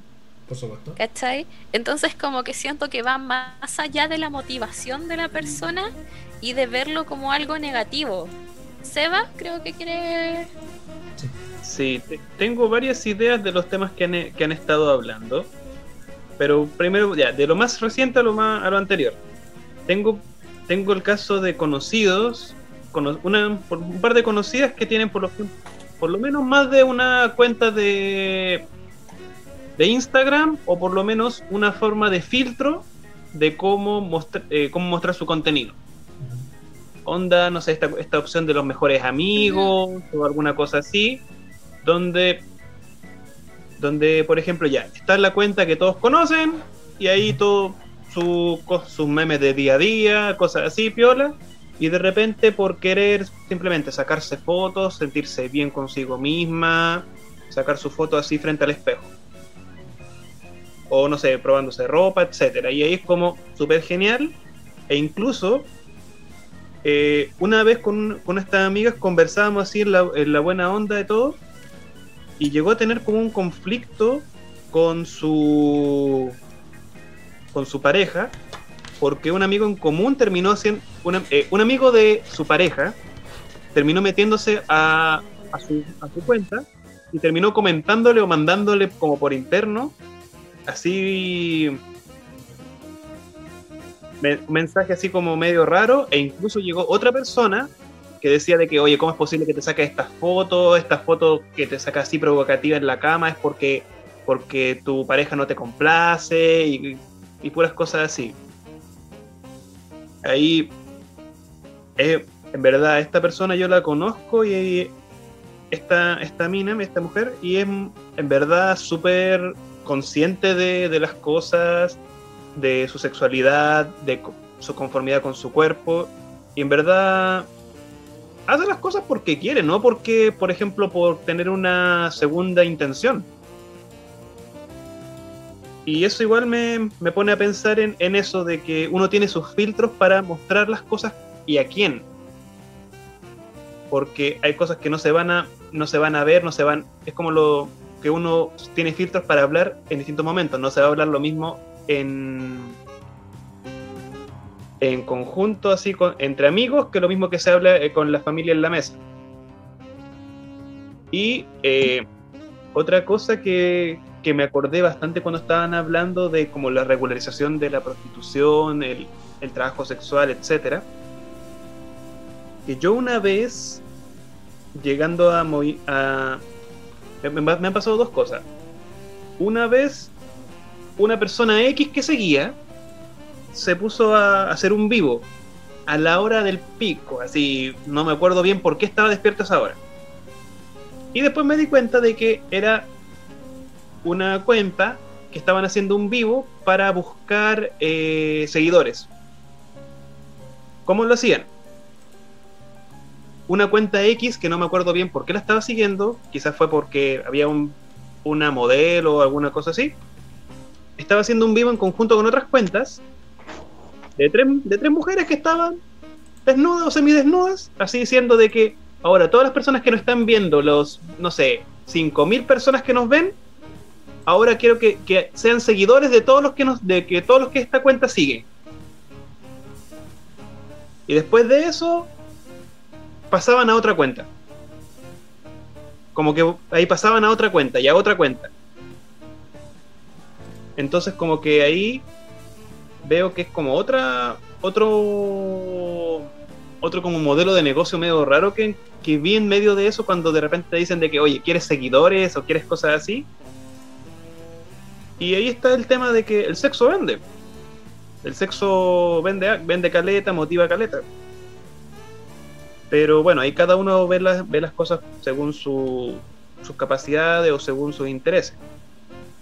Y otra cosa que, que pasó es que una, una vez vi una youtuber, que primero la conocí como youtuber, que básicamente era una teibolera mexicana. ¿Qué sería, qué sería eso como un, eh, un paralelo? Sería una eh, trabajadora sexual en México que está, atendía en un pub, donde, donde ella podía atender y tener cierta libertad de ver a quién atendía. Y había ocasiones en que ella relataba de cómo eran sus encuentros y decía de que habían casos que en verdad la pasaba tan bien que en verdad ahí como que ni les cobraba. O que habían algunos casos en que después le dejaba el contacto para tener realmente eh, encuentros como tal, sin, eh, sin que haya intercambio de dinero. E incluso de, de un encuentro que inicialmente era prostitución, pasó incluso también a tener cierto, eh, cierto grado de relación consensuada estable.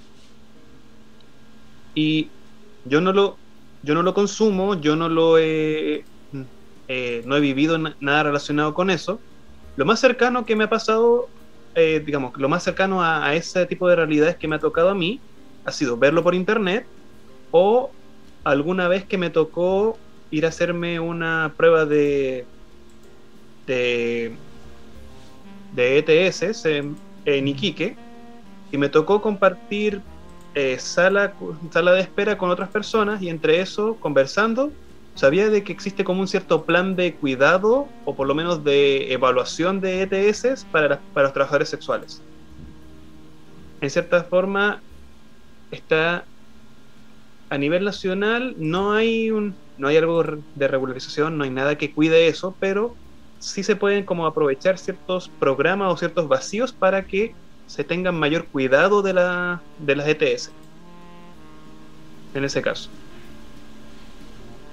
Y lo que me da lata a mí también es el hecho de que varias personas terminen cayendo en eso. Digo cayendo porque lo encuentran como la opción más fácil para obtener recursos. Y eso como que también le da su mala, su mala fama, su mala connotación porque uno porque de repente uno piensa de que es como lo último que uno puede hacer. Y ahí como que con eso termino todas mis ideas. Sería bacán que en el fondo toda la gente que ejerce la prostitución lo hiciera porque le gusta. Mm.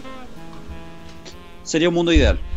Sería bacán, porque que se viera como una opción, eh, no como la última opción, pues, como dice el Seba, como esa opción por necesidad de obtener plata rápido eh, y mediante algo que no sé si no te gusta en el sentido de que sea sexo, sino que se asocia que el sexo es algo como... Y ni siquiera como exclusivo para una pareja romántica por la cual existan sentimientos, ¿cachai?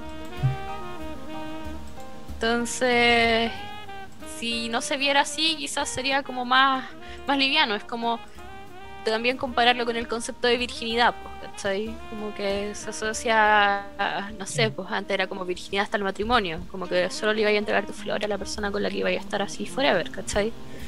Como en ese sentido. Entonces sería bacán que, que toda la gente que ejerce como el trabajo sexual fuera porque le gusta su trabajo. ¿Cachai? De hecho, lo que decía el Seba ahora me hacía pensar en una chica que sigo en Instagram y en TikTok que es stripper. Y esta mina eh, le gusta el anime, entonces como que por eso la empecé a seguir porque la encontré muy linda y me encantan sus colecciones. Entonces es como, imagínense la cantidad de machitos otakus estúpidos que le comentan cosas negativas. Pero es como a la vez... Las virtudes del anonimato. Eso, y es como lo que les decía adelante, es como te insulto porque eres stripper, te denigro por trabajar con tu cuerpo, pero a la vez soy tu seguidor y veo todo lo que haces. Es como la hipotenusa máxima, es para que Doble moral. ¿Cachai? Y no, y es preciosa. Eh, y aparte otaku. Como que, güey, y de hecho tiene una relación estable, como que en TikTok sale harto con el con su novio, es mexicana creo la chica. Y, y me gusta ¿Pelo rosado? contenido. No, tiene el pelo cortito. Ah, ya. Se llama uh, su no importa. Pero igual lo voy a dar eso. Pero su nick es Haruki Murakolmi. En vez de Murakami, es como Haruki-Mura Call Me, como de, de Call Me. Llámame. De llamarme. Claro.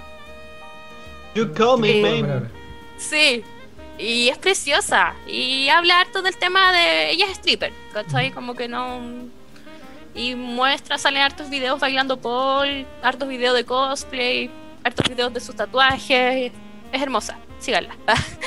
Pero, y aparte es entretenida, ¿cachai? Como que te muestra esa cuestión, pues, como de, de los machitos que, que le tiran mierda, pero a la vez es como, ¿por qué estáis ahí? Si te molesta tanto, es cosa de no ver ese tipo de contenido y ya. Pero como decía Lotso, la doble moral, ¿cachai? Y, y en México se da caleta esa cuestión porque en México el tema de los femicidios o de ver a la mujer como un objeto es súper fuerte. Más aún por la moral ultra católica conservadora que hay allá. Partemos por la base de que una de las series más vistas es la Virgencita de Guadalupe, entonces como... Hasta eso te dice que... La Rosa de Guadalupe. no, pero hasta la Virgencita misma, o sea... como- La Virgencita. Todo, todo lo que tenga, todo lo que tenga que ver con Guadalupe es fuerte en México. Weas de telerisa. Igual Qué virgencita Como se ve de-. Y de todo lo que decía el Seba adelante me hizo pensar harto también en que en este momento la pandemia ha condicionado la forma de vivir de todo el mundo. Y lo que es ahora, a ver, siempre hemos tenido una vida virtual, pero literal ahora la vida virtual es como la normalidad de todos, pues, ¿cachai? Es como... Claro, es tu forma de, de relacionarte con gente, es tu forma de ser social. Entonces creo que ahora dice mucho más y me parece como súper eh, coherente que la gente se esté mostrando más por redes sociales, porque ¿qué otro método tenía? ¿Qué opción tenía? Claro, ¿cachai? Es eso Entonces, claro, es súper Es que complejo. por eso había colocado en su momento el cómo la prostitución, comillas, o el trabajo eh, sexual presencial, comillas, mutó a lo virtual. Sí, po. Entonces, por eso nos, constantemente se le ha dado un cariz negativo al, al trabajo sexual. Por esto mismo de que habíamos conversado de que eh, es la mujer la que debiese, comillas, bajo la moral cristiana, ofrecerse y no cobrar. Entonces, volvimos a lo mismo. OnlyFans, si no fuese por la pandemia, no habría quizás mutado en lo que es la plataforma actual que es para contenido más 18. Yo creo que sí, pero pienso que sería más under que ahora. Como que sería, como que todavía sería piola y sería más variado quizás el contenido. Pero ahora es cosa de mirar que hay como famosillos como Nelson Mauri en OnlyFans, pues, ¿cachai? Como que pasó a ser una alternativa que hasta figuras reconocidas eh, Utilizan. utilizan y además eh, pasó a ser una opción para las figuras eh, conocidas vender como contenido más erótico. ¿Cachai? Como que quizás antes eh, no tenían como un lugar virtual donde hacerlo, ahora existe y también se baraja esa opción. A lo mejor alguien que pre-pandemia nunca habría pensado en vender fotos. Sí, real. Eso es muy real porque muchos chicos reality están optando por esa por esa plataforma. Porque claro, obviamente en sus redes sociales, Instagram, Facebook, qué sé yo, Twitter, no pueden subir este contenido y nuevamente vamos con el tema de los filtros. Em, quien quiera ver contenido más allá de lo que solo muestro en las revistas o lo que solo ven en la pantalla de la televisión cuando doy entrevistas, tienen que pagar para eso. Hay un filtro nuevamente, pero es increíble. Mucha, muchos chicos reality, muchos modelos eh, están optando por el OnlyFans y yo creo que mm, no sé, no creo que para ellos haya sido como una opción muy antigua, muy deseada, eh, pero se abrió esta posibilidad y la tomaron.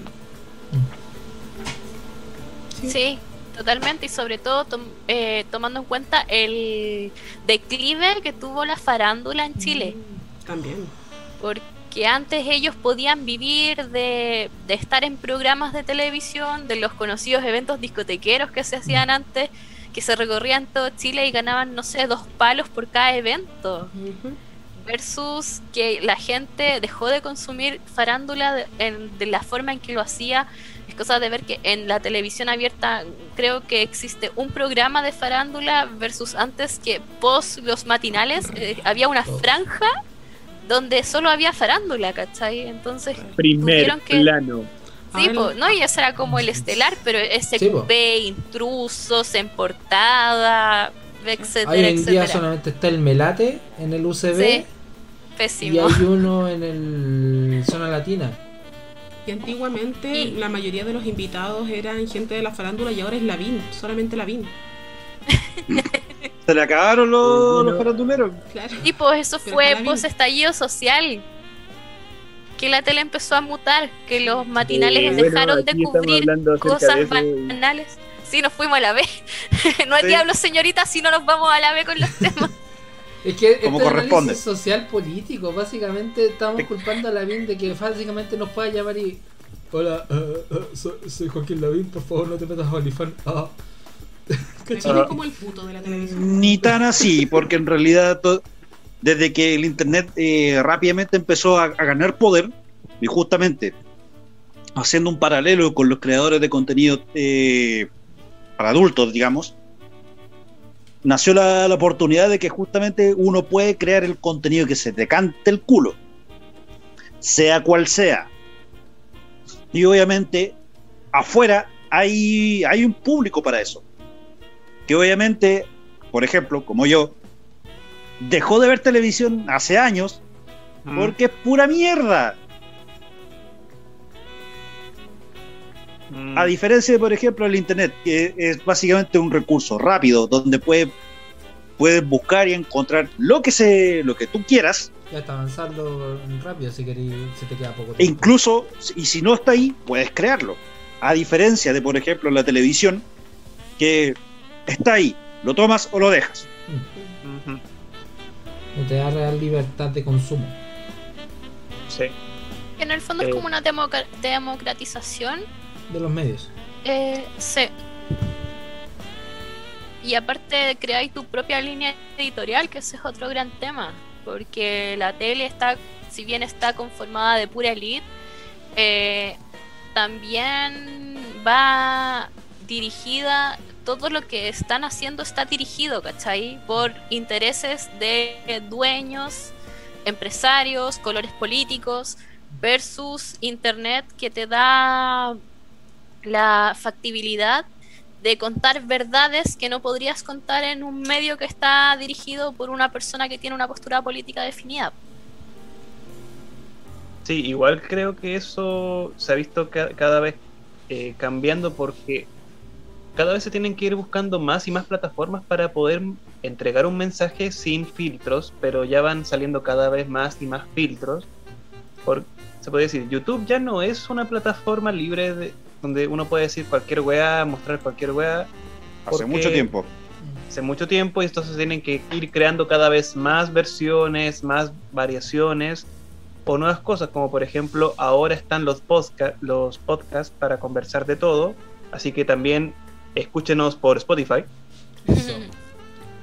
Sí, el hecho es que eso también es, es, visible con el aumento de publicidad. Yo me acuerdo antes cuando podías ver un video de, ¿cuánto? Una hora sin, sin nada de publicidad y ahora te salen estos, estas cosas así como, por favor omitir, por favor omitir.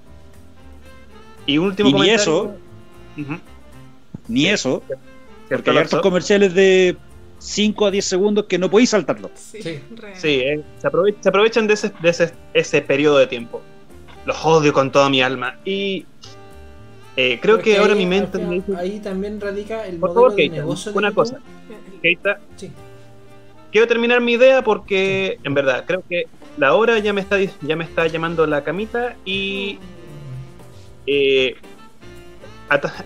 me pongo a pensar en eso porque ya me están eh, llegando ideas sumamente raras, como que cuando el Lotso habla de que lo que le canta el culo es como un peo sumamente grande. Que el culo llegue a cantar debe ser un, peo muy grande. Tómalo como queráis. y lo hace sujetando una, una un cinturón. Un cinturón. ya, pero vuelve, Seba. Yo sé que iba a decir algo más allá de que Carlos le cantara el culo. Bueno, que en verdad esto es. Eh, es un. Vemos que ya. La televisión tuvo su periodo. Ahora la. Eh, YouTube tuvo su periodo. Va a ver qué, es lo que eh, viene después. Porque cada vez vienen más y más plataformas que después, por su masificación, requieren más y más filtros. y lo otro es de que incluso hay noticias donde se menciona, noticias que no sé si considerarlas rumores o que tengan cierta veracidad así confirmada, de que el mismo OnlyFans va a cambiar su contenido, va a tener restricción de contenido para adultos.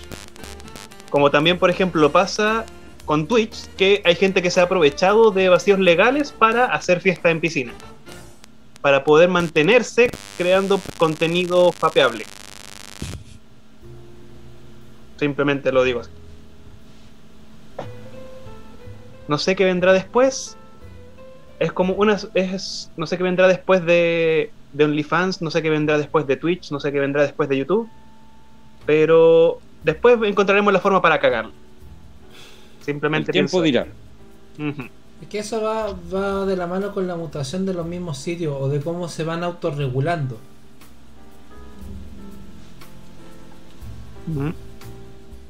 Diría que incluso de nuestra misma sociedad. Por ejemplo, eh, seré breve. Por ejemplo, hace algunos años atrás podías crear eh, contenido de humor negro, por ejemplo, y nadie te va a decir algo al respecto. Más allá de que chistoso o no me gustó. Corta. Pero hoy en día, por ejemplo, eh, no puedes eh, crear, crear por ejemplo, no sé, un video donde te burles de, no sé, las negras gordas, por decirte algo. No si que alguien diga, ¡es ofensivo! Y, justamente, gracias a esas voces disidentes, bueno, que en, algún momento fueron disidentes, hoy no, la, muchas grandes empresas se han aprovechado de, eso y se han abanderado de, estos, de estos gritos. Un buen ejemplo de esto fue el mes de la este mes de junio que era el, el, mes el mes del orgullo muchas gracias ¿Papito de qué? Sepa ya. O sea, más encima. Nico. Ya, esto no es comillas spoiler, porque al fin y al cabo, como que se desclosetó el bloque del MCU. Entonces, y Disney que no tampoco nunca ha tenido credenciales de gay friendly o de LGTBIQ plus friendly. Al contrario. Por eso, se sumó al tren del orgullo. Carerrajismo, ¿quién dijo? Pero es que las marcas siempre van a ir donde puedan vender y si ven un nicho potencial lo van a tomar igual. El punto es que yo creo que igual es importante que el humor vaya mutando y que nos demos cuenta que un discurso de odio no puede ser humor. Entonces es como lo que cuando se utiliza esa frase cliché de que el lenguaje construye realidades, a pesar de que una marca sea la que se toma de movimientos, creo que es importante visibilizarlo y de a poco se están construyendo como nuevos paradigmas para las futuras generaciones y la publicidad, a pesar de que se está aprovechando de movimientos que tienen otros trasfondos, igual va mutando. Entonces, no sé, por tomar un tema del plus size o cosas así, eh, claramente el plus size que me está vendiendo una marca es igual de maqueteado que la mina mega flaca. Pero eh, Victoria's Secret igual ahora va a usar, entre comillas, mujeres reales porque estoy segura que van a ser flacas y regias igual, pero filo, pero hace que la marca igual tenga que cuestionarse sus principios, entre comillas, principios, ¿cachai? Y, y va democratizando poco a poco eh, que existen más cuerpos, así con, muchos otros movimientos, ¿cachai? Entonces yo tampoco lo veo como algo tan negativo. Es bueno como un puntapié inicial para abrir discusiones, como les decía la otra vez de mi polera feminista hecha por mujeres oprimidas en Bangladesh. ¿Cachai? Como que hay que tener claro que existen ese tipo de cosas y está súper bueno que, se cuestionen, pues, no sé, o por ejemplo la cuestión de la libre de crueldad en los cosméticos, que hace tiempo que se está interpelando a MAC, la, marca de cosméticos, eh, porque no son cruelty free porque venden en China, ¿cachai? Y está súper bueno porque se han hecho los giles durante muchos años, siendo que deberían cambiar sus formulaciones porque científicamente eh, se ha probado que no probar los cosméticos en animales no necesariamente es como la única opción o la opción más tecnológica, ¿cachai? Entonces ni siquiera es por una cuestión antojadiza de, oye, no le hagamos daño a los animales, ¿cachai? Que puede ser que muchos estemos de acuerdo y a otros les importe nada, pero ni siquiera es necesario. Entonces está bueno igual que, que de a poco eh, se vayan incorporando temáticas sociales que son importantes. El tema es que como consumidores tampoco nos quedemos en la punta del iceberg, ¿cachai? Y vayamos más allá, porque no sacamos nada con tener, no sé, pues, un mar de conocimiento con un centímetro de profundidad. Ah. Sí. Eh, yo quería decir una cosa con el, cuando tú tocaste la, la idea de los eh, body positive o los plus size sinceramente yo desde mi punto de vista siempre he entrado como en conflicto un poco con ese concepto. Más, más con el concepto en sí, con las personas que de repente no son claros en definir qué es lo que apoyan. ¿Ya? Porque yo soy una persona de la salud, mi, mi carrera que estoy terminando va directamente con el tema de eh, hacer ejercicio, el deporte y todo eso pueden haber varias circunstancias que a una, a una persona le afecten para no tener eh, un buen estado físico o una o digamos una capacidad de hacer ejercicio, etcétera, o que se mantenga en un sedentarismo. Hay varias hay varias cosas que se, se barajan. Tampoco tengo yo la capacidad de decir de que soy un ejemplo a seguir pero me ha pasado a veces de gente que, esto como full body positive, incluso llegando a, niveles que, que, así no, logran diferenciar de que no es lo mismo una persona con sobrepeso que una persona que tiene obesidad. Y eso varias veces incluso he llegado a, a, discutir con personas de que, de que que decía de que es bueno o es malo de que existan esta, esta diferenciación de plus size o cosas así. Y por temas de diferencias de eh, formas del cuerpo, a mí también me ha pasado desde otro punto de vista problemas para encontrar ropa y sea por ser muy grande, muy chico. Y he conocido también gente que ha tenido esos problemas. Y esto tanto como el tema de consumo de distintas cosas, imágenes corporativas, todo creo que depende mucho de qué tan fino hiles y qué tan extremo te vayas para un lado o para el otro. Eso, eso como que igual me pasa con todas estas ideas que siempre estamos hablando, que depende bien cómo definamos las cosas en un centro y los extremos para un lado a favor o un lado en contra, porque eso me ha pasado mucho de de que cuando veo gente que está mucho de, un lado, termina diciendo falacias del otro, de que todo está al lado contrario. Se polariza demasiado. Sí. Porque todo el mundo quiere tener la razón. es que igual el tema que tocaste es súper complicado. Como que podríamos hacer un programa entero sobre body algo. Porque, por, por ejemplo, yo eh, me gusta el concepto de body positive que exista porque siento que naturalizas cuerpos y para mí es un tema muy importante con la publicidad. Porque la publicidad nos da estándares irreales que hacen que a la larga nos odiemos porque no podemos alcanzar esos estándares. Entiendo el tema médico que pueda haber, pero pasa mucho esa discriminación de que estás gordo, vas a un profesional de la salud porque te duele la garganta y el doctor te dice, oye, te pesemos, necesitas dieta, sin saber si tú ya estás con tratamiento para eso o no. Como que te, se va directo a cómo estás tú con tu cuerpo. ¿Cachai? Como a la imagen, a lo que se ve, ¿cachai? A la cáscara. Entonces eso, eso yo lo encuentro muy agresivo de parte de algunos profesionales de la salud. Por un lado. Justo quería, quería ir a ese punto porque me pasa con el body positive que mi visión del body positive en sí debería ser no a la gordofobia, no a la violencia en base a, oye, estás gordo, deberías, ser flaco, deberías ser esbelto. No.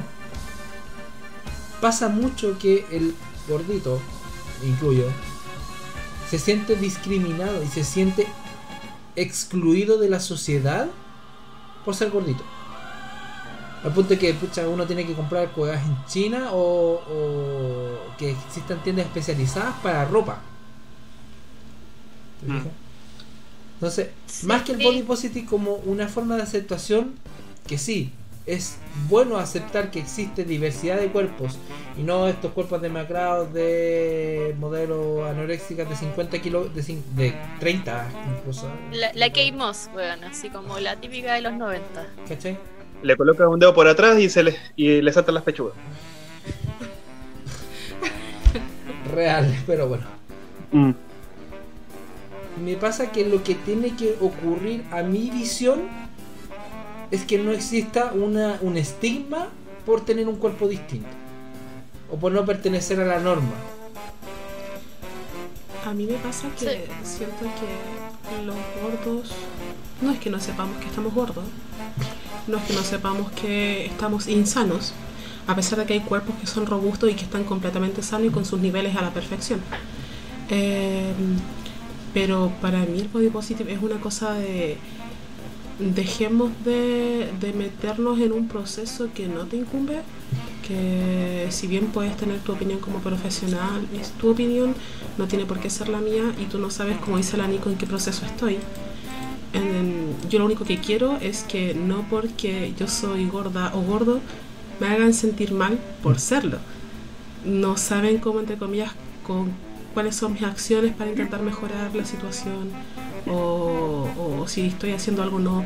Al fin y al cabo muchas veces todo esto del body positive motiva a mucha gente a realizar cambios en su vida y más allá del peso centrismo, más allá de, de, si eres un eh, alguien de, no sé, perfecto 60 kilos pero con desnutrición. ¿Cachai? Al fin y al cabo el peso es una cifra nomás. Eh, pero se supone, ¿Mm? se supone que dicho profesional de salud está ahí para evaluarte y tú acudiste a él. Completamente. Y en base a los antecedentes que, que tú le entregas, él va a dar un diagnóstico acorde a ti. Pero Lotso, estamos hablando. El, tema Lotso es que, general, que, es que ahí el tema, el tema que está planteando el Lotso es bajo el supuesto de que no, de que el profesional no te va a juzgar. Es es mi punto. Y, muchas veces pasa de que el profesional eh, no empatiza con tu situación. Es cruel, seamos sinceros, sí. cruel. Uno puede decir, me duele el brazo, me duele la, no sé, por las rodillas, porque estáis gordo, porque estáis gorda. Puede ser, como puede ser que haya pisado mal. Y yo ya sé que estoy gordo. Y yo sé que me, me tropecé y que me quince porque estoy gordo. Gracias por decírmelo. le tinca si me ayuda y no me juzga. Le tinca si me Es que ese es el punto, po. Y va más allá de. Mm, uno asume que un profesional de la salud quiere lo mejor para ti. Sí. Yo creo que el 90% de los profesionales de la salud deben querer eso, ¿cachai? Eh, el tema es, es la discriminación el tema es la discriminación que vive la gente gorda. Porque, por ejemplo, yo te hablo de un caso que yo conozco. Eh, yo tengo un amigo que tiene obesidad mórbida. Onda, mega obesidad.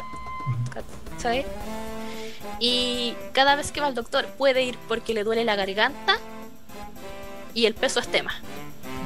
Entonces es una persona que vive con un tema por su peso desde más de, no sé, la mitad de su vida ya vive con un tema con el peso, ¿cachai?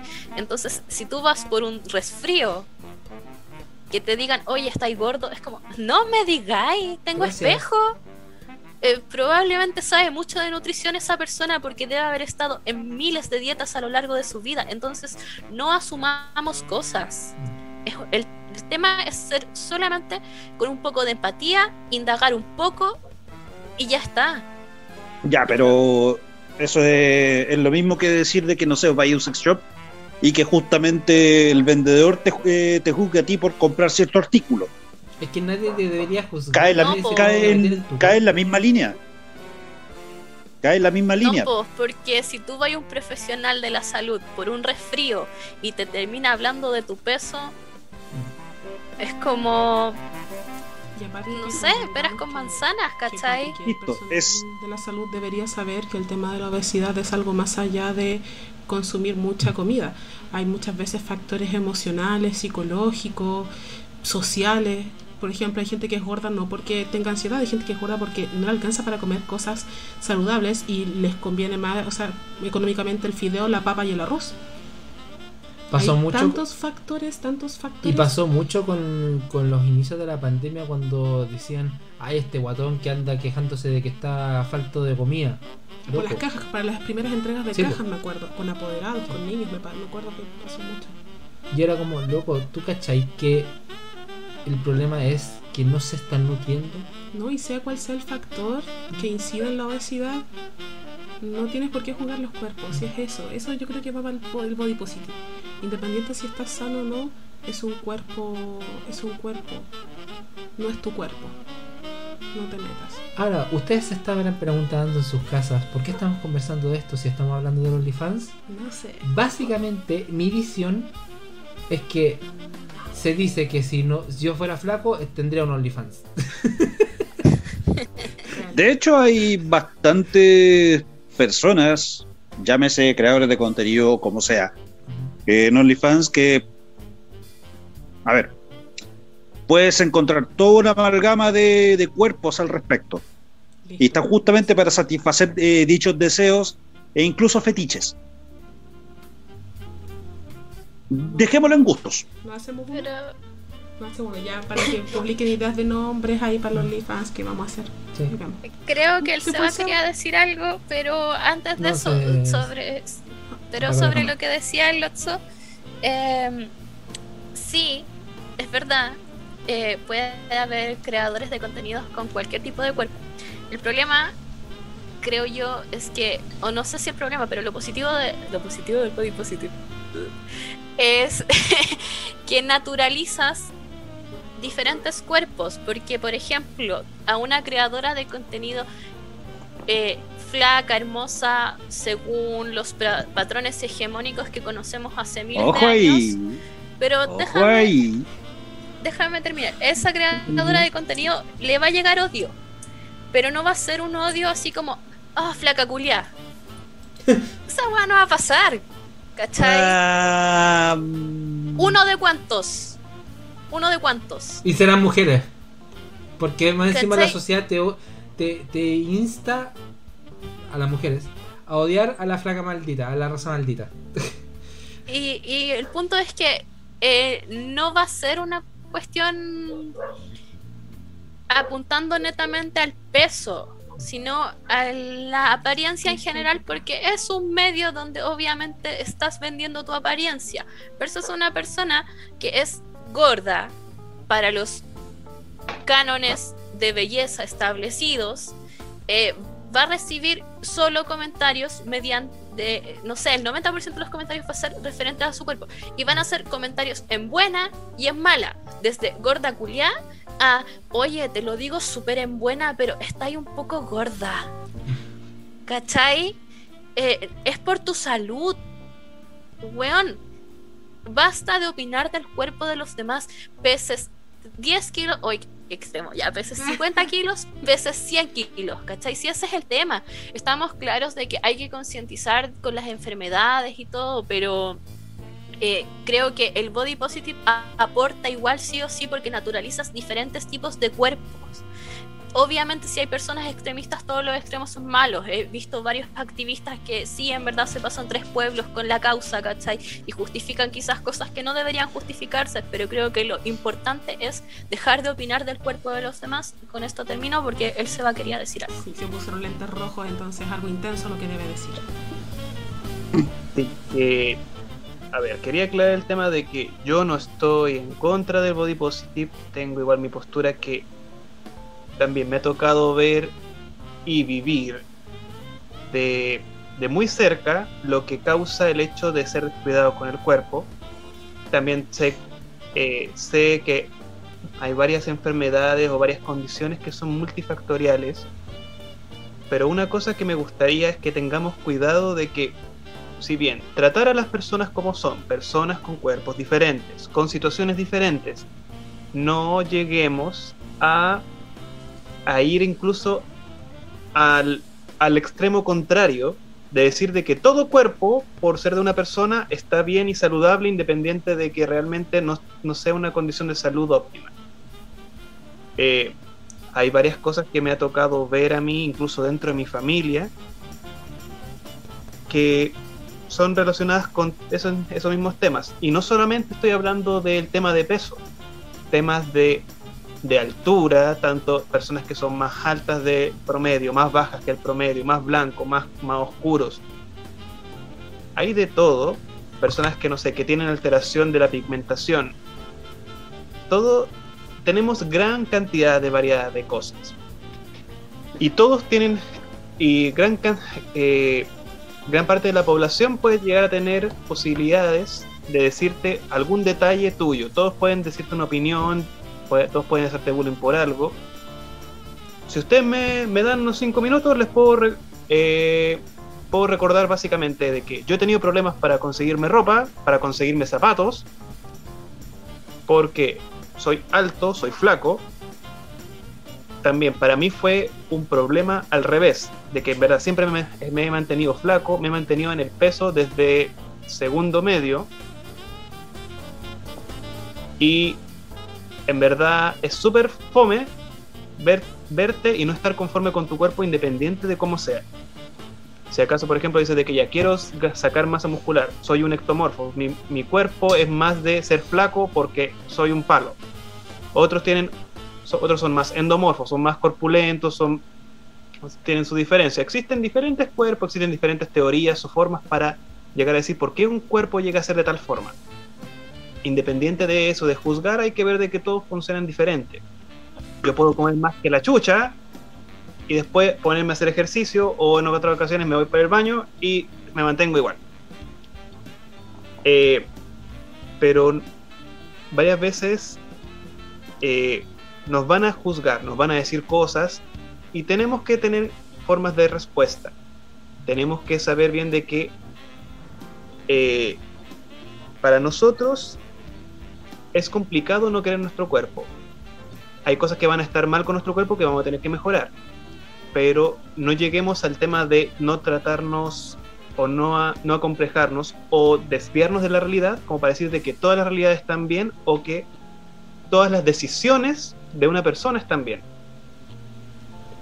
Me ha pasado incluso que he, llegado a perder familiares por tomar malas decisiones con su estilo de vida.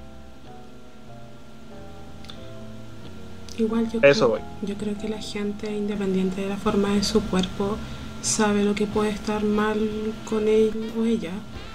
Em, sabe que puede haber una mala alimentación, sabe que puede haber un sedentarismo. Eh, yo creo que lo tienen claro, lo saben. Pero vuelvo a insistir en el tema de que hay cosas que de verdad no se deben decir porque no, no debe ser tema tuyo, por así decirlo. Bueno, no tuyo, tuyo, Seba, sino que de la otra persona. Eh, porque ya cada quien batalla con sus luchas. Entonces, como para que estén opinando de tu cuerpo, independiente de cómo sea, no, ¿cachai? Eh, pero cuando alguien está mal o no se siente conforme, lo vive, vive su malestar. Yo creo que nadie, nadie, por muy body positive que sea, eh, está... ¿cómo, ¿Cómo explicarlo? Por muy body positive que sea, eh, em, va a pasar por alto si algo está mal con él. A eso me refiero. Yo puedo ser muy body positive, pero si me estoy sintiendo mal con algo, no lo voy a pasar por alto. Si estoy notando que no tengo energías a pesar de que me alimento bien, no lo voy a pasar por alto. ¿Cachai? Yo creo que todas las personas saben cuando no están bien. Ahora, ¿qué medidas vaya a tomar para eso? Y si los logra con efectividad, ya es otro tema. Mm. Pero todos saben cuando algo no anda bien con uno.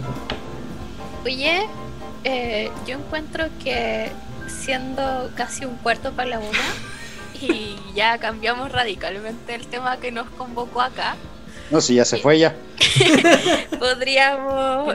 Por Es dos que se fue, se, se fue tu derrota. Yo les dije. Yo les dije ¿Qué cosa? que esperaba una paliza. Quiero mi corona. Aquí. ya, pero ese no era Pero mi punto. Mi punto no era. mi punto no era ese. Mi punto es que este tema igual siento que a pesar de que se escapa un poco de la temática del programa, igual hemos ido mutando, entonces podríamos abarcar este tema en otra ocasión a cabalidad para ver diferentes posturas sin abanderarse por ninguna, pero así nos podemos poner un poco en el lugar del otro también, pues, ¿cachai? Porque el Seba nos está contando desde su experiencia de eh, que es como contra lo totalmente opuesto a lo que se ve como asociado al body positive en el sentido de que es como lo que vive la gente que ha vivido toda su vida con sobrepeso, ¿cachai? Es como el extremo opuesto y que generalmente se invisibiliza porque se asocia a que cuando tú estás flaco como que estáis bien y ya, ¿cachai? Como que no, no lo cuestionáis más allá. Entonces creo que sería importante de repente que tengamos quizás el próximo programa, no lo sé, lo estudiaremos, ampliaremos, pero eso. Eh, no sé si alguien tiene alguna palabra, algo que decir para ya ir cerrando, porque repito, estamos ya a un cuarto para las una de la mañana del día viernes. Ay, yo quiero dar las gracias por entretenida la experiencia. Ay, qué bueno. Sí, muchas gracias. Gracias, Emi, por estar acá, por, por participar eh, en esta edición de Diablos Señorita. A ver si te sigues uniendo. Ampliaremos.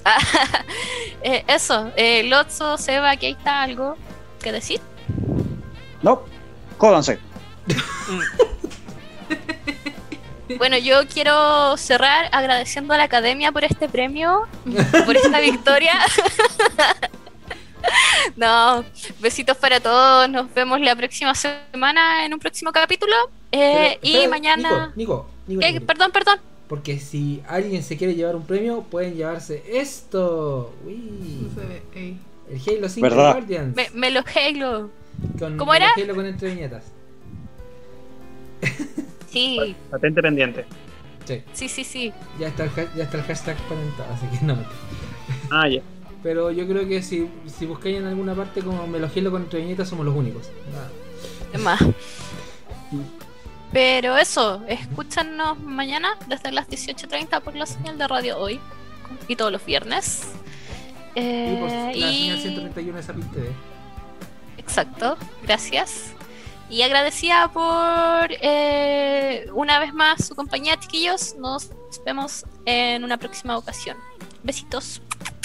Se para todos.